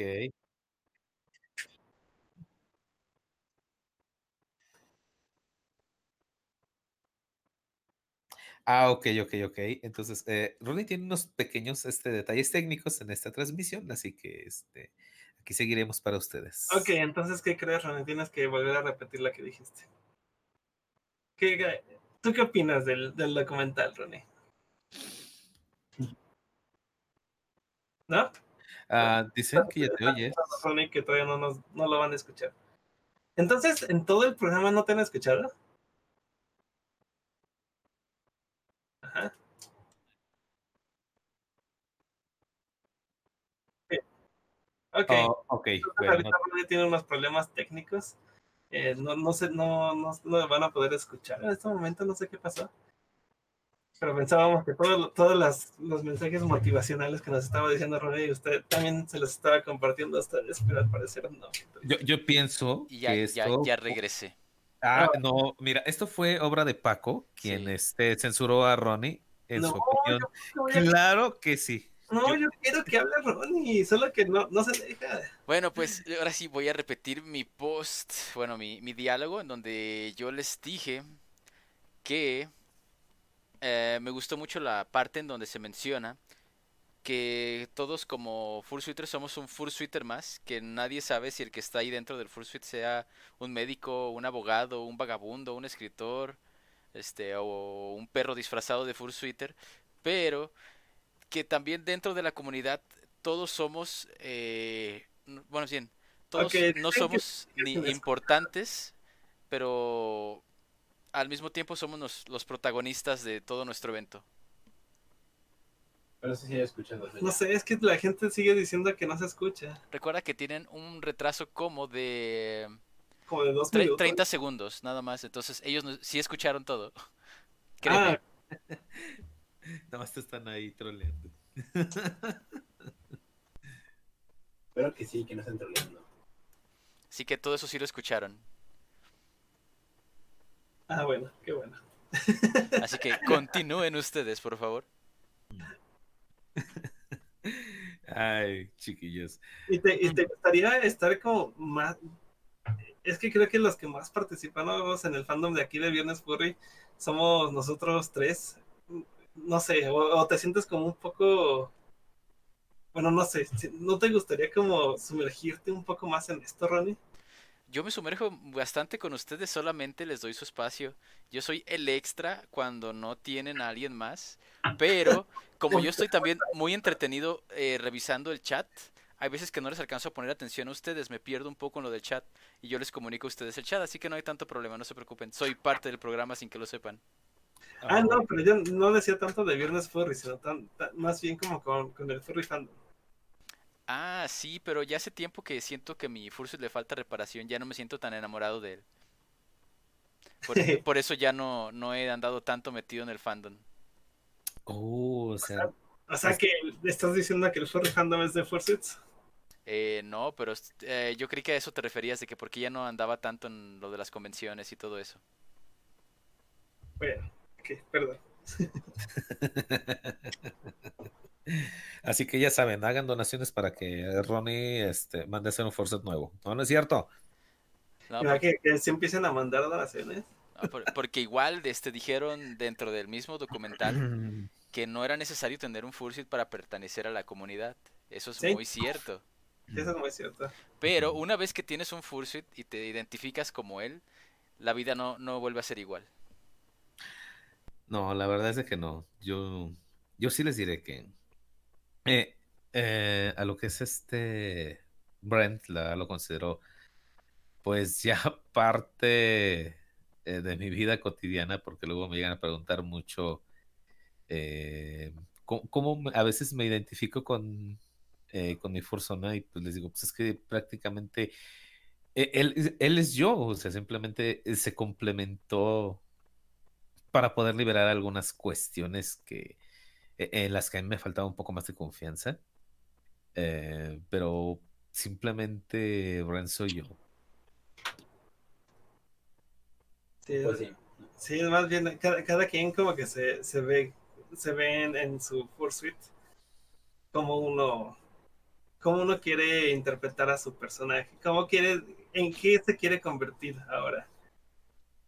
Eh, alguien también se mencionó en el, en el documental sobre, no, no me acuerdo quién de los cuatro fue, que en el momento en que se puso su Fursuit y que vio que los movimientos que veía en el espejo de su personaje eran realmente los de él, incluso se puso a llorar. Fue Milko. Fue Sí, mi- Milko, sí. Híjole, es que eso, eso también me identificó muchísimo porque me pasó. Tenía años, años, perdón, muchísimos años que yo soñaba con ver a mi personaje eh, en el mundo real, en físico, y poderme ver el- al espejo y saber que, que era yo, ¿no? Que, que, se, que estaba viendo un panda en lugar de un humano. La primera vez que yo usé mi Fursuit también no pude contenerme y se me puse a llorar. Ah, y, y yo puedo estar este, de testigo de eso con Milko, porque yo fui el primer unboxing, bueno, el- también el segundo, pero eh, el primero y sí, sí puedo atestiguar eso. Sí, me imagino. Es que sí es, sí es una sensación muy bonita. Pues yo, yo tuve todo grabado en video. Y, y pues los que vieron el unboxing que hice, vieron que se puso muy emotivo con mi maker, que hasta también se puso a llorar. Entonces sí, sí es, una, sí es una es una muy bonita experiencia, verdad. Mm, Sí. Ah, mi experiencia fue en solitario. Estaba yo con mi espejo. No, no hubo nadie invitado y no estaba vi- no había video, no había cámaras. Pero solo se los podría contar y ya. Fue con Paco Panda 1.0. Sí. Esa imagen, Ronnie, ¿qué onda? Es, es de unos, un episodio de Los Padrinos Mágicos donde ese micrófono lo usan especialmente para tener una voz atractiva y sensual. ¡Ay, qué hermoso! Ah, Tú ya tienes ese micrófono siempre, ¿verdad? Así es, era mi secreto, pero me tomaron una foto y ya aparecí ahí. Está bien bonita esa foto. La hizo Dice- Towi Tusk. está Un bien genial. Tusk, Que también nos hizo la semana pasada uno- unos dibujos bonitos de como de calaveritas, ¿no? Es el mismo. Ajá. Así es. Muchas gracias, Toby Tusk. Oh, dice que te mandó otro en Twitter, Ronnie. Ya lo buscaré. Ay, no, chamacos, qué, qué lindo. Y ahorita por ahí ya andan también haciendo eh, otro eh, documental también, Forre. pa. Ahorita no tengo el nombre, lo voy a buscar. Denme un momentito y les digo. Dice Tash Fox, mis padres me preguntaron que cuándo me compré mi disfraz y a mi mamá le gusta el arte de Koi, de Kimi, de Kari y de Paco. Ay, muchas gracias, tu mamá tiene muy buenos gustos. Hmm. Droga nos dice, yo sé que yo voy a llorar si veo a mi personaje en vivo y me lo pongo por primera vez. Solamente sí. Sí, estoy seguro que sí. Em, le, están, le están halagando el dibujo a Toby Tusk. Dice Guillermina Trejo que Toby Tusk te quedó muy bonito, muy bien. Dice Aramis el mestizo que ahora está hablando con Block Mayus porque su teclado se rompió. No, no está gritando, Aramis no está gritando, ¿eh? para los que creen que, que Caps Block significa gritar. Kenneth Lugo reconoce al buen Milko. Ese pastor el lobo azul que Ronnie ya tiene la voz sexy, es lo que le digo. Que sí, ya de por sí. ¿Y, y qué es esa imagen que estás compartiendo? ¿Qué es eso? Que acaban de descubrir que Peppa Pig es más grande que yo. Peppa Pig mide 2.1 metros. Según las fuentes oficiales, sí. Es enorme. ¿Qué le pasa a Peppa Pig? Puede No tengo idea. lo transgénico. Sí, ¿eh? ¿Qué, qué, qué onda? Eh, ¿Tu personaje cuánto, cuánto mide? ¿Tu, ¿Tu personaje mide lo mismo que tú, Ronnie? Eh, ¿Cuánto mide el tuyo? El mío es muy bajito, el mío mide 1.35 metros, muy chiquito. Y pues yo creo que comparándolo como lo dibujas, yo me diría como unos 50. Sí, como unos 50, unos 60, sí. Entonces esa imagen de escala quedaría todavía más chiquito. Oye, pero tu dibujo bien bonito, me gusta. Sí, a mí también. Todo nervioso a un lado de Pepa. Sí, el Peppa Pig, todavía enorme. Que va a decir Oink. Para los, los que nos están escuchando en Spotify y en Apple Podcast, eh, donde les dejaremos esa imagen. Está en YouTube en el minuto. ah, En el canal de Viernes Furry. en el canal de Viernes Furry, Ah, en el minuto No, en el canal de Viernes Furry la vamos a poner. 1 hora 26. Suscríbanse a nuestro canal de Telegram de Viernes Furry. Nos buscan como arroba Viernes Furry. También estamos en Twitter como Viernes Furry y en Facebook. eh, que en Facebook está un poco abandonado lo de la bandeja de entrada. ¿eh? Hay varios mensajes que no, no se han revisado. Una disculpa. Disculpa, Apolo. Twitter sí estamos revisando mensajes. Y también en nuestro correo, en nuestro correo, en nuestro email, que es viernesfurry todo pegado, arroba gmail.com. Ahí nos pueden escribir. Por cierto, también ya enviamos, ya enviamos a lo- los correos para todos los ganadores de la semana pasada de las calaveritas. Ya tenemos sus direcciones. En cuanto tengamos los premios listísimos, se los vamos a hacer llegar. Entonces, uh, nuevamente felicidades a los ganadores de la semana pasada. Sí, las calabritas realmente apreciamos mucho que nos hayan mandado, que hayan tomado su tiempo a hacer calabritas. Em, y bueno, esperemos que el siguiente año podamos tener el mismo especial. Sí, o a, ver qué, qué más se nos ocurre. A lo mejor se nos abu- aburre, ¿no? De que cada año ya saben que son calaveritas. No, pero es que a mí me divierten, están divertidos, ¿no? Leer calaveritas. Sí, a mí me gusta, personalmente me gusta. Sí. Ya, ya regresé, perdón. No, ni idea, este, ahorita de los, todos los documentales que se están haciendo, este, pero bueno, ya hay muchísimo material en el fandom. Esperamos que siga siendo mucho más. Oigan, ¿vieron que también se puso de moda el estar haciendo stream y así, eh, eh, están dibujando con crayones? Paco, impusiste una nueva tendencia. Creo que lo hice. Y eso es increíble, eso es genial, qué bueno que, que esté pasando eso. Sí, es que además es muy divertido, porque pues además, ¿quién, no sé, con tremendas patotas de Fursuit. A ver, tú, tú tuviste esa experiencia, eh, que yo también ya la he tenido, ¿no? Pero, Correcto. Pero ¿cómo es esa experiencia de dibujar con crayones en Fursuit? A mí me gustó por el hecho de que el acabado es muy distinto a lo que puede- puedes hacer con otras herramientas. Yo diría que no lo prefiero solo porque, pues, bueno, tú me has visto que también a veces me agarro dibujando en Fursuit con, con plumas y no me siento incómodo, pues. Am, pero creo que la cuestión de que se ha hecho con crayones y se ha hecho con un Fursuit le da una le da un acabado muy único porque ni siquiera tienes la posibilidad de, de desarrollar tus habilidades, bueno, de utilizar tus habilidades al 100% por el hecho de que estás utilizando un Fursuit y al mismo tiempo el crayón le da ese acabado que se ve un poco más infantil, Sí. que es lo que a mí me gusta. Sí, pues es que aparte uno se limita mucho en, en Fursuit a, a dibujar, a ver lo que se está dibujando. Y más si es un lugar un poco más oscuro, uh, no, no ves nada, no alcanzas a ver nada. Entonces los crayones te, te dificultan un poco, pero sale como un resultado muy lindo, muy inocente. Sí, en, eso sí tienes razón, se, se ve súper padre. Y yo siento que a lo mejor agarro mal los lápices y eso es en general, porque en los crayones siempre se me rompen. No importa qué tan suavecito intento agarrarlos, pero a mí siempre se me quiebran todos los crayones que, que me agarro y empiezo como a dibujar. No sé si aprieto de más los lápices, pero es que lo- los agarro de la misma forma que siempre agarro cualquier tipo de, cualquier otro tipo de lápiz para dibujar. Pero los crayones siempre se me van a romper, siempre, siempre. No tengo idea, yo creo que no rompe ninguno. Espera. No, nadie rompió ninguno. O sea, eran ocho fursuiters dibujando en crayones en Confuror. Y cuando ya los estuve empacando de vuelta, todos estaban todavía completitos. Yo pensaba que iba como a empezar a agarrar muchos que- quebrados, pero no, eso, eso solo me pasa a mí al parecer. Te emocionas mucho. De hecho, eh, ya ves que hice como unos unos stickers hechos de crayones. Realmente los hice con crayones, no fue digital. Ah, Fueron hechos con crayones, los escaneé y así los imprimí para stickers.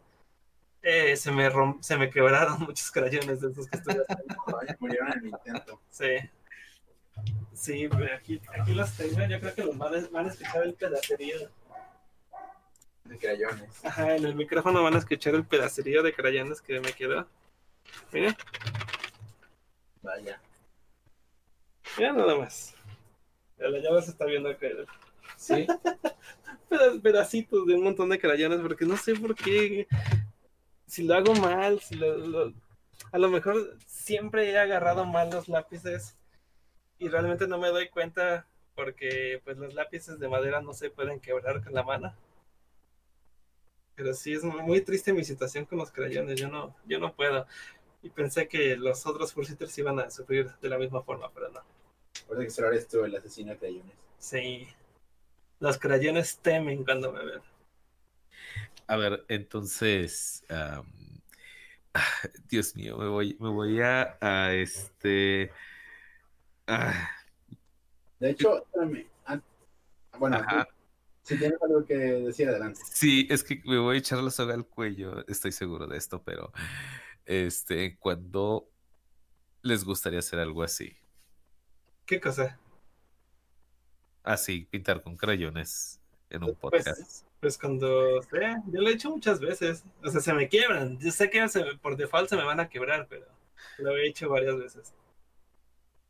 Eh, eh, estaría hacerlo así, padre, aquí en el podcast. Sí, en el- algún Podcast. algo. Entonces, se- se- más, más como un podcast sería como una transmisión en vivo. Ajá. Pues, podría ser. Eventualmente. Sí, incluso así con Forces y todo. Mm, Lo hacemos un ratito con Forset porque, híjole, estaría muy tremendo aguantar las dos horas. Ah, no, no, bueno, no se va a tratar todo el. Ah, No, no, no, obviamente no, nomás así un capítulo y ya. Sí, incluso podría ser como uno, uno especial, así como los- el que subimos de BLFC, ¿no? Que fue de media hora. Ser algo así. Eh, ¿Sabes que igualmente podemos hacer un especial, este, un viernes furry de dibujo?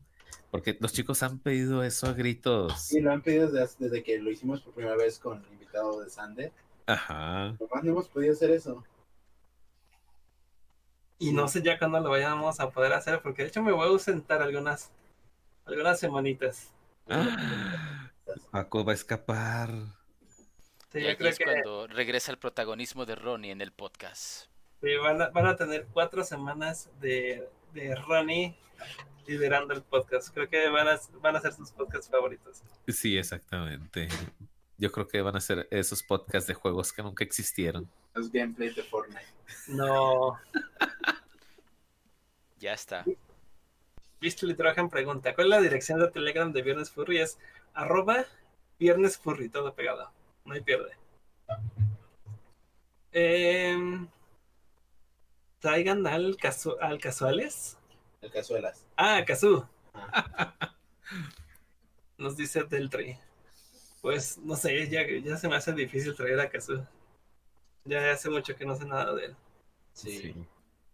Dice iBest Foxy 7W7. A veces siento que mi comentario no lo ve nadie. Qué triste que este es el Claro que sí. Ale Tails nos pregunta que a dónde te nos vas. Ah, a mí me pregunta. que a dónde me, me voy. Pues, no sé, a muchos lados. Voy a estar como un poco ausente. Voy a intentar estar en las transmisiones. Pero sí, Y así de podcast, transmisión especial, Paco en la convención en Marte. ándale. Ándale. La convención del espacio. Ay, como hay una presentación de este Brain Freeze donde está haciendo como una presentación tipo PowerPoint de qué sería si los furries, las, si las convenciones furries fueran en el espacio. Es muy divertida. Está en inglés, si alguien pudiera. A ver, dice Guillermina Trejo. Ajá, ¿qué dice Guillermo? ¿Me oigo? ¿Me oigo? Sí. Ah, ya.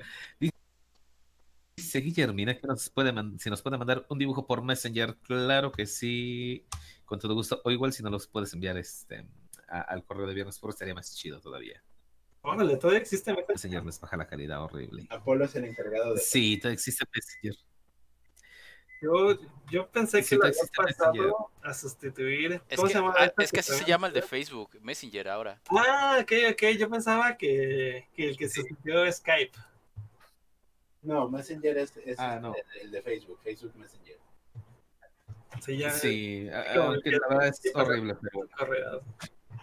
Ah, sí, pásanos, pásanos. Estaría buena. Primera convención furry en Marte, dice Beastly Drohan. Sí, vamos a hacer un millón de asistentes según este Brain Freeze.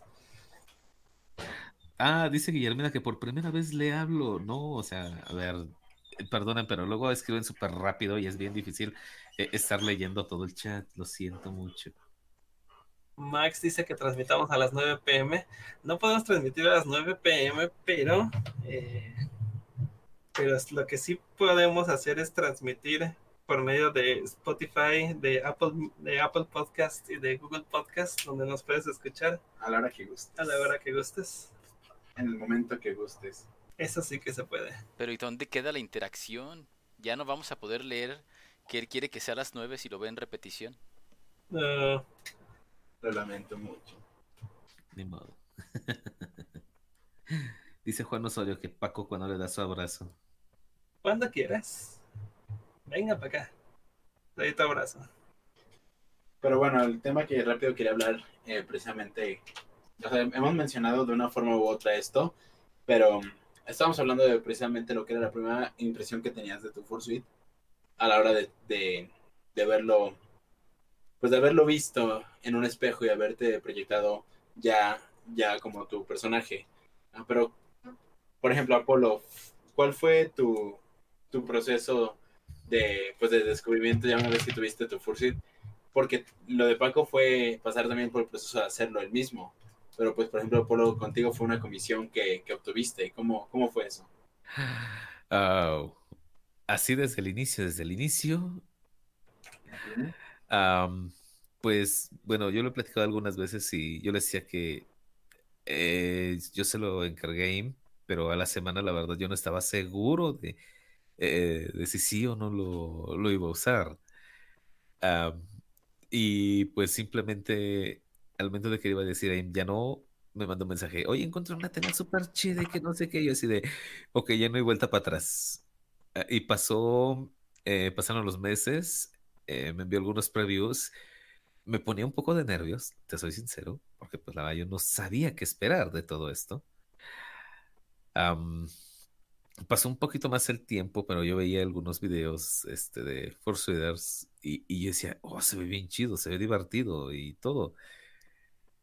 Am, y ya cuando llegó el, el, verdadero momento, híjole, yo sentía tantísimos nervios eh, de, de- no saber qué hacer, o sea, cómo te mueves, ¿Qué, qué, qué pasa, qué no pasa. O sea, todo te lo cuentan muy bonito y todo, pero no, no tienes, eh, pues, una, mm, pues, no sé, la, la experiencia la concepción de cómo va, cómo, hacerlo, ¿no? Simplemente todo se va dando. Cuando ya lo vi totalmente terminado y te ves en el espejo, híjoles. Eh, es algo que, que no puedes olvidar, que simplemente dices, ah, qué genial, qué chido, este, y, y que toda la gente se abalanza sobre ti, o sea, eh, ¿Estabas, es- acompañando, ¿Estabas acompañado en el unboxing? O... eh, digamos que no fue tanto un, bueno, sí, sí fue como un unboxing porque fue rapidísimo. Eh, en la primera estrenada fue en una eh, pequeña convención que se dio aquí en el DF. Entonces, este, e- ese fue e- el momento así e- en grande para, en pleno público, Dios mío, estuvo, estuvo muy padre. Una gran premier. Una gran premier, sí, como dice Paco. Ok, ok. Bueno, yo, yo quiero hacer una mención rapidita de alguien que nos menciona que mañana va a ser su cumpleaños para que lo feliciten. Se llama Freddy-24. Muchas felicidades, Freddy. Oh, muchas bajo 24, muchas felicidades. Espero que cumplas muchísimo más. Sí, que te la pases muy bien en tu cumpleaños. Excelentemente bien. ¿Sabes? Ay, perdón. No, no, no, está bien, está bien, está bien. Ah, ¿sabes? Yo creo que lo que más mm, me ha gustado de tener el Forsuit e- es poder hacer muchísimas cosas que no hubiera podido hacer hecho este, normalmente, como algunos videos en, en YouTube. Ese, ese, ese ratote de desestrés es increíble. eh, que te terminas estresando a la hora de estar editando. Este, y Coidel no me lo negará. Ajá. Pero, pero al final ah, lo ves y que la gente se divierta, y le sacas una sonrisa. Eso es lo importante. Sí, sí es padre, la verdad. Sí, sí, sí, sí está bonito. Y es mu- muy cierto, son cosas que uno sin esa máscara no, no se atrevería a hacer.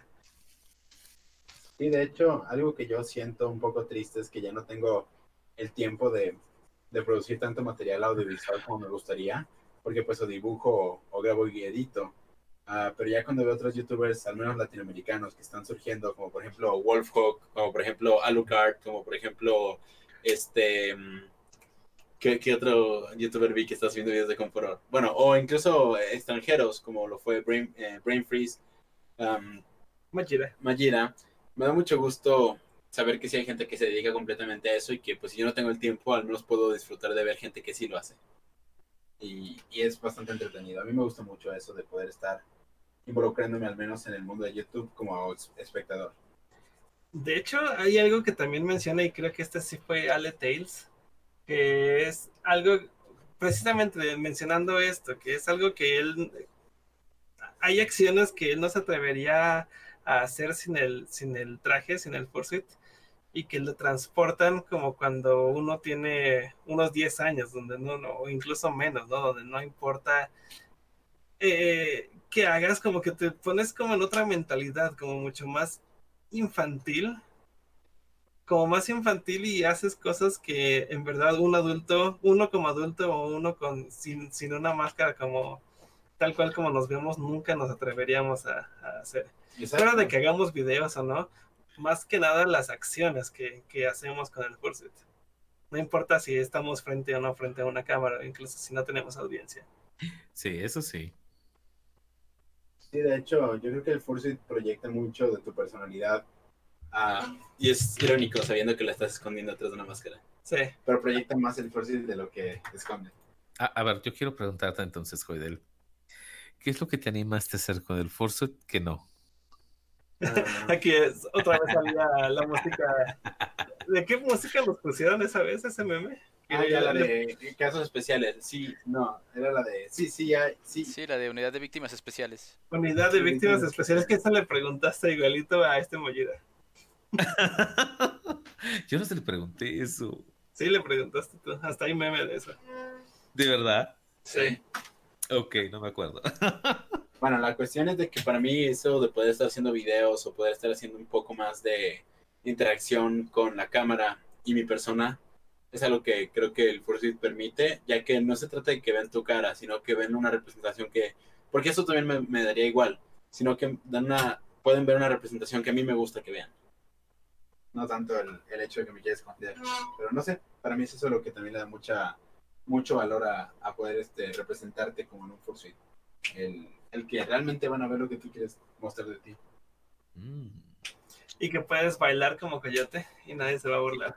Ah, esta es otra cosa que también dijo Ale Tails, que no, no importa si bailas, si bailas muy feo, te ves lindo y lo haces, no importa, no te importa. Ah, Sí, Y vaya que es cierto, ¿eh? porque de pronto ha habido momentos en que estoy haciendo una tontería en Fursuit y estoy pensando en mi cabeza, ay, me estoy viendo estúpido. Y de pronto me veo en video y es como que, oh, mira, me veía lindo, ¿qué pasó ahí? que es muy lo contrario como cuando haces algo bien cool sin tu disfraz, o sea, en humano. Haces algo bien cool y dices, ah, esto se ve bien chido, te ves en video y es como que, ay, no me veo bien estúpido. Sí, de hecho sí, sí pasa. Perdón, le- leí un comentario que creo que no te va a agradar. que Dime. Dice Luis Rodrigo Paniaga, como dormirse ebrio. Sí, realmente es algo que le dio una experiencia distinta a simplemente ponerse borracho y caer al piso.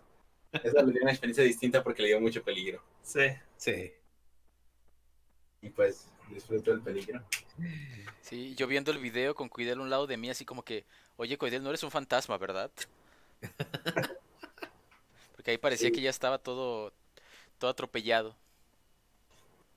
¿Tú has tenido, Ronnie, alguna experiencia en Fursuit que, que, que sientas que podrías como compartir alguna o algo diferente que hayas sentido?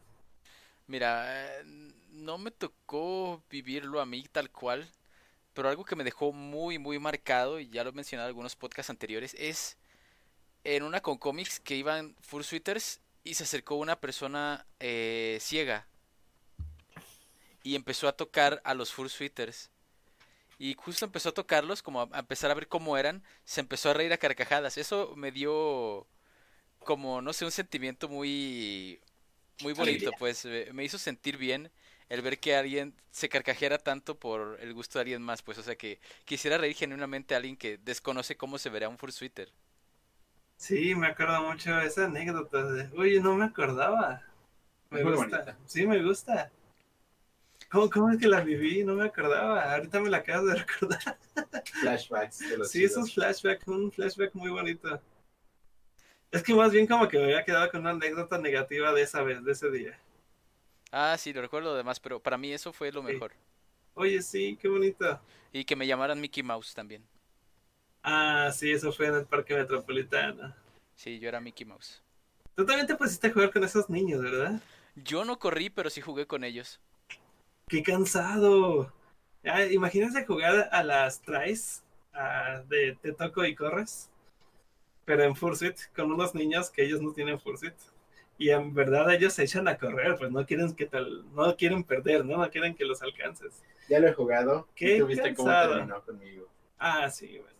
O sea, también esa, esa anécdota no está tan padre. Es que pusieron a jugar a, a unos niños en los Fursuit Games. Y pues obviamente los niños ganaban, pero pues se supone que son Fursuit, Fursuit Games. Sí, pero que yo realmente me metí en el juego y dije, ya, los voy a atrapar. Y pues yo soy un poco más brusco y toqué una niña que decidió hacer la exageración de lanzarse como las traes.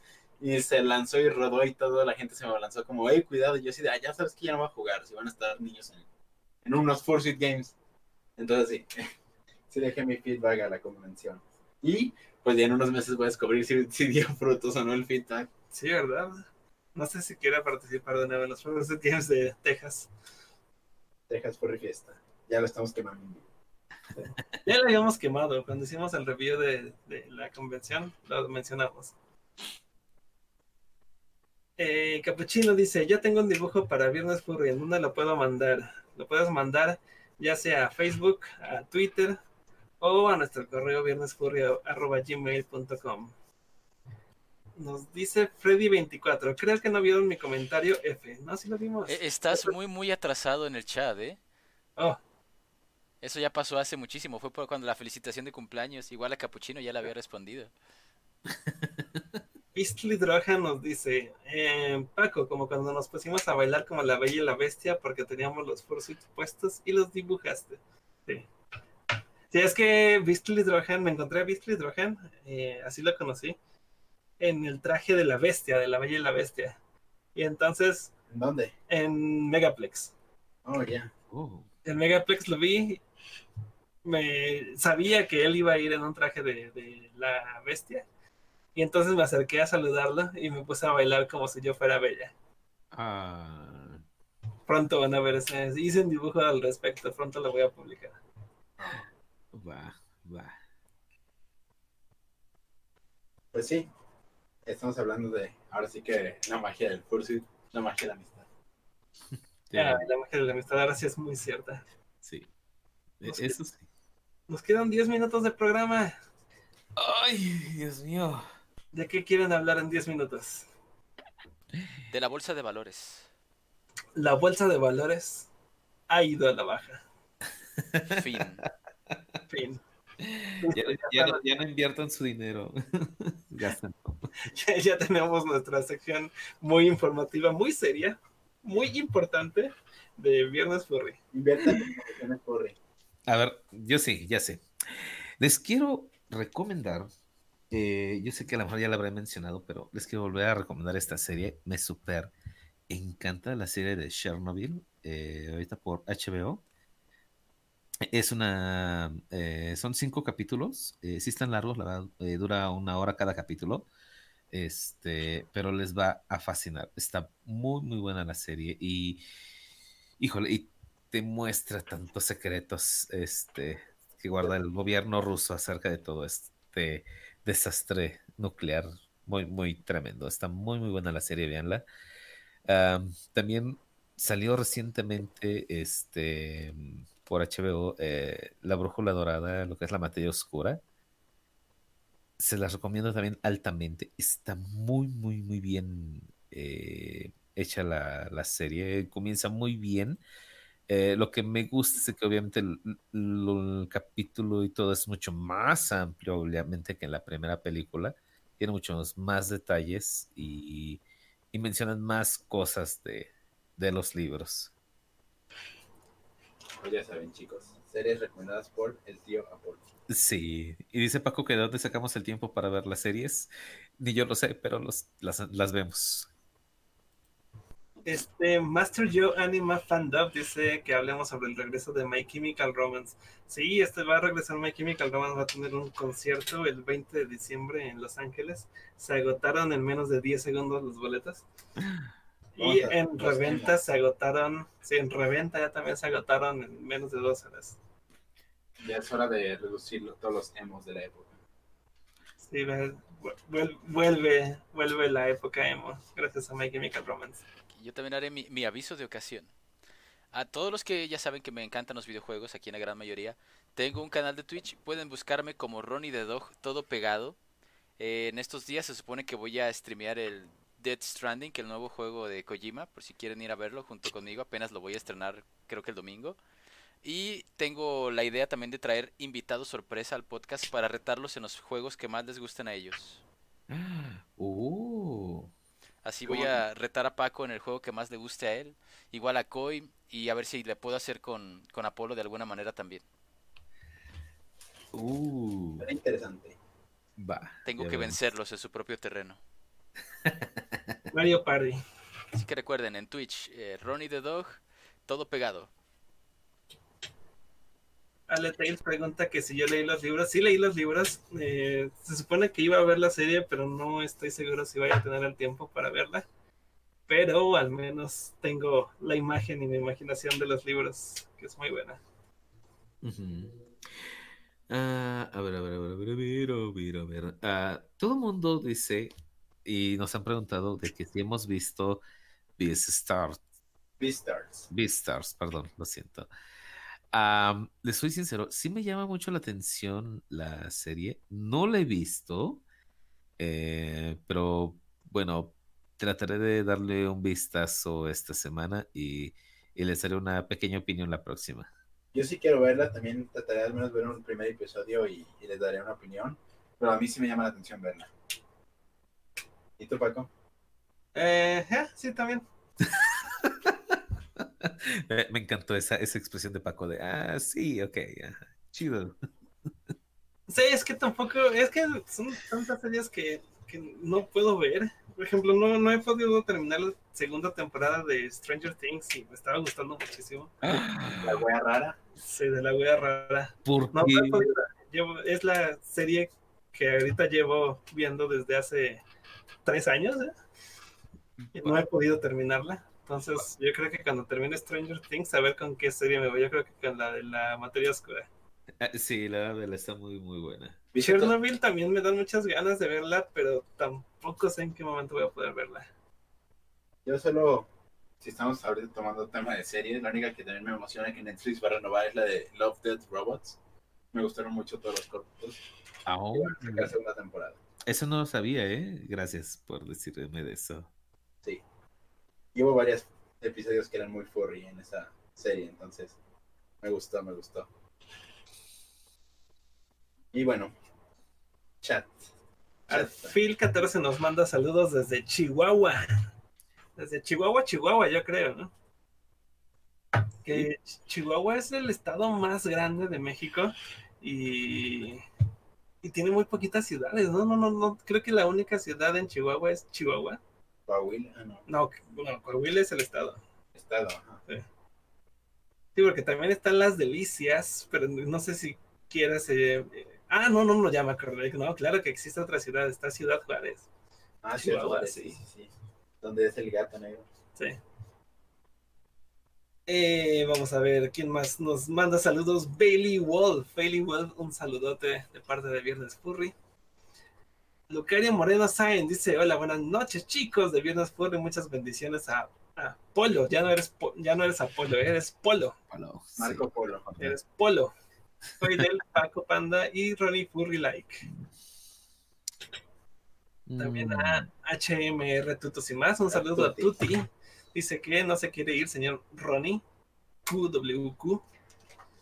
Juan Osorio dice que nos manda saludos desde Iowa. Allí me dan mi abrazo. Entonces en Iowa, Juan Osorio. Como que él nos estaba mandando saludos desde otro lado, ¿no? Eh, Sí, Programas anteriores. No sé si ahorita ya se fue a Iowa. te, te- te preguntan que ¿cómo le haces para saber tantas cosas, Paco, este del tri? Ok, sí, cuál, tantas cosas, no, claro que no. Sabes mucho. La otra vez le pregunté a Paco todos los estados de la República con capital.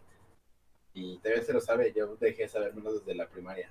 Ah, Esas son mis nerdadas, eh, no, no sé, son de esos datos inútiles que uno se queda como en su cabeza y que lo sabe. No, es que no sé, Pero- me, me gusta mucho ver mapas. No solo me los dijo a los 30 estados, 31 estados. Los dijo en orden de, de, no, Del eh, norte a sur, de, de norte a sur y de izquierda a derecha. De, de oeste, oeste a a este. Buscar los 31 estados de memoria, o sea, sin ver ningún mapa. De oeste a este, norte a sur, con su capital cada uno. Ok. Me podría saber los estados de Estados Unidos, pero sin sus capitales. Sus capitales sí se me hacen más difíciles. Por ejemplo, sé que de Iowa, su capital es Cedar Rapids, creo. Y eso porque lo estoy viendo ahorita en este momento en un mapa. No sé segundo si es, si sea su capital. Hay algunos bien raros, porque por ejemplo, del Oregon, su ciudad principal es Portland, pero no es, no es eh, su, capital. También Washington, uno creería que es Seattle, pero es Olympia su capital. Está muy raro los estados de Estados Unidos. Sus capitales no son como sus ciudades emblemáticas. Es más difícil saberme las capitales de Estados Unidos. Saludos desde Sudmux, dice Jigger Studios. Saludos desde Tlaxcala, nos manda Capuchino. Dice Master Joe Anima Fandub, dice última pregunta, ¿qué opinan de Team Trees? No sé qué es a Team Trees, una disculpa. Desconozco también yo. Una gran disculpa, no sé si Ronnie o Apolo sepan. Eh, no, lo siento, pero sí, no, no había oído de eso. Te hemos fallado, Master Joe. Lo sentimos. Eh, Chapapán Medina dice, just smile, please. Ok, vamos a sonreír. Ah, Juan Osorio me, me está corrigiendo. eh, La capital de Iowa es Des Moines. Ok. Ah, mi falla. Sí, no, de, de Estados Unidos. Los estados de Estados Unidos no me sé sus capitales todavía. Sé que de Florida es Tallahassee y eso me lo aprendí por la película de Zombieland. Que no hemos visto la 2. Ah, no hemos visto la 2, deberíamos de ir a verla ya ahorita. Terminando el podcast en el cine 24 horas. Ándale. No, claro que no hay. Ah, miren, tengo, tengo algo bien curioso para ustedes. Ahorita se los voy a pasar. Me da miedo Google que me escucha este, con los podcasts. Y ahorita acaban de subir este, un nuevo tráiler de una nueva película de Pixar que se estrena el 19 de junio del 2020. Ya hablé de eso. sí, dale. Lo siento. Este, y es este Soul se llama la película. Sí, que para mí parece más como un Inside Out con almitas. Pues va- vamos dándole oportunidad. A mí me gusta Sí. Pixar, me gustan las historias de Pixar. No me gustó tanto Toy Story 4, pero sí me gustan la mayoría de historias de Pixar. Sí, son muy padres. Pero a Coidel nada le embona. Sí, sí me gusta, sí me gusta Pixar. Solo me gustaría, no sé, le voy a dar la oportunidad obviamente, solo del momento el trailer me deja esa sensación de que espero la película realmente no tenga todo el diseño de esas almitas todo el tiempo. A, a ver, ¿cuál será la película de Pixar perfecta para ti, Coidel? Um, de Pixar. Um, Yo sí tengo mi película perfecta de Pixar. estoy pensando. Me gusta mucho Monster Inc. Y eso que, que no es tan reciente. Ajá. Ah, de Pixar. Me gustó mucho Um, Yo me, Wally qued- es únicamente Disney, ¿verdad? No, yo, me que- quedaré con Wally. Wally, iba a decir Wally. Entonces Wally. Para mí, Ratatouille es la película perfecta. De todo. Ratatouille. Sí, No que Up, porque tiene una parte que no me gusta. La de los perros con sus avionetas. Sí, ya Sí, a mí tampoco me gusta esa parte. Yo creo que Up es muy bonita, ¿verdad? de Esa no ser parte. por esa parte, yo creo que diría que Up, pero si no, pues sí. Wally y Ratatouille. No sé si me gusta mucho. Y un saludo para Tash Fox, que dijo que si no lo saludaban no se iba a dormir a gusto. Un Ah. saludote, Tash Fox. Un besotote de panda para ti. Saludos a Guillermina Trejo González, que bien seguido aquí lo, lo- lo veo desde el inicio del programa, está allá haciendo comentarios. Se agradece mucho su presencia, Guillermina Trejo González. Exacto. Chiquillos, ¿qué creen? ¿Qué creemos? Que el show de hoy ya terminó. Lástima que terminó. Espero que les haya gustado. Ya saben que nos pueden escuchar por distintas plataformas. Síganos en nuestras redes sociales. Y Viernes Furry está haciendo un éxito gracias a todos ustedes. Nosotros no tenemos nada que ver con el éxito, ustedes lo están haciendo por completo. Sí, de verdad que sí. No saben, este queríamos ahora sí que disfrutar también de esta, de todos ustedes. Gracias por sus reproducciones, porque eso nos anima. a- Muchísimas gracias a todos. Y ya saben, como diría Stitch, Ohana significa familia y la familia nunca te abandona. los queremos mucho y no nos abandonen, no los abandonemos a ustedes. Bye bye. Bye. Bye bye.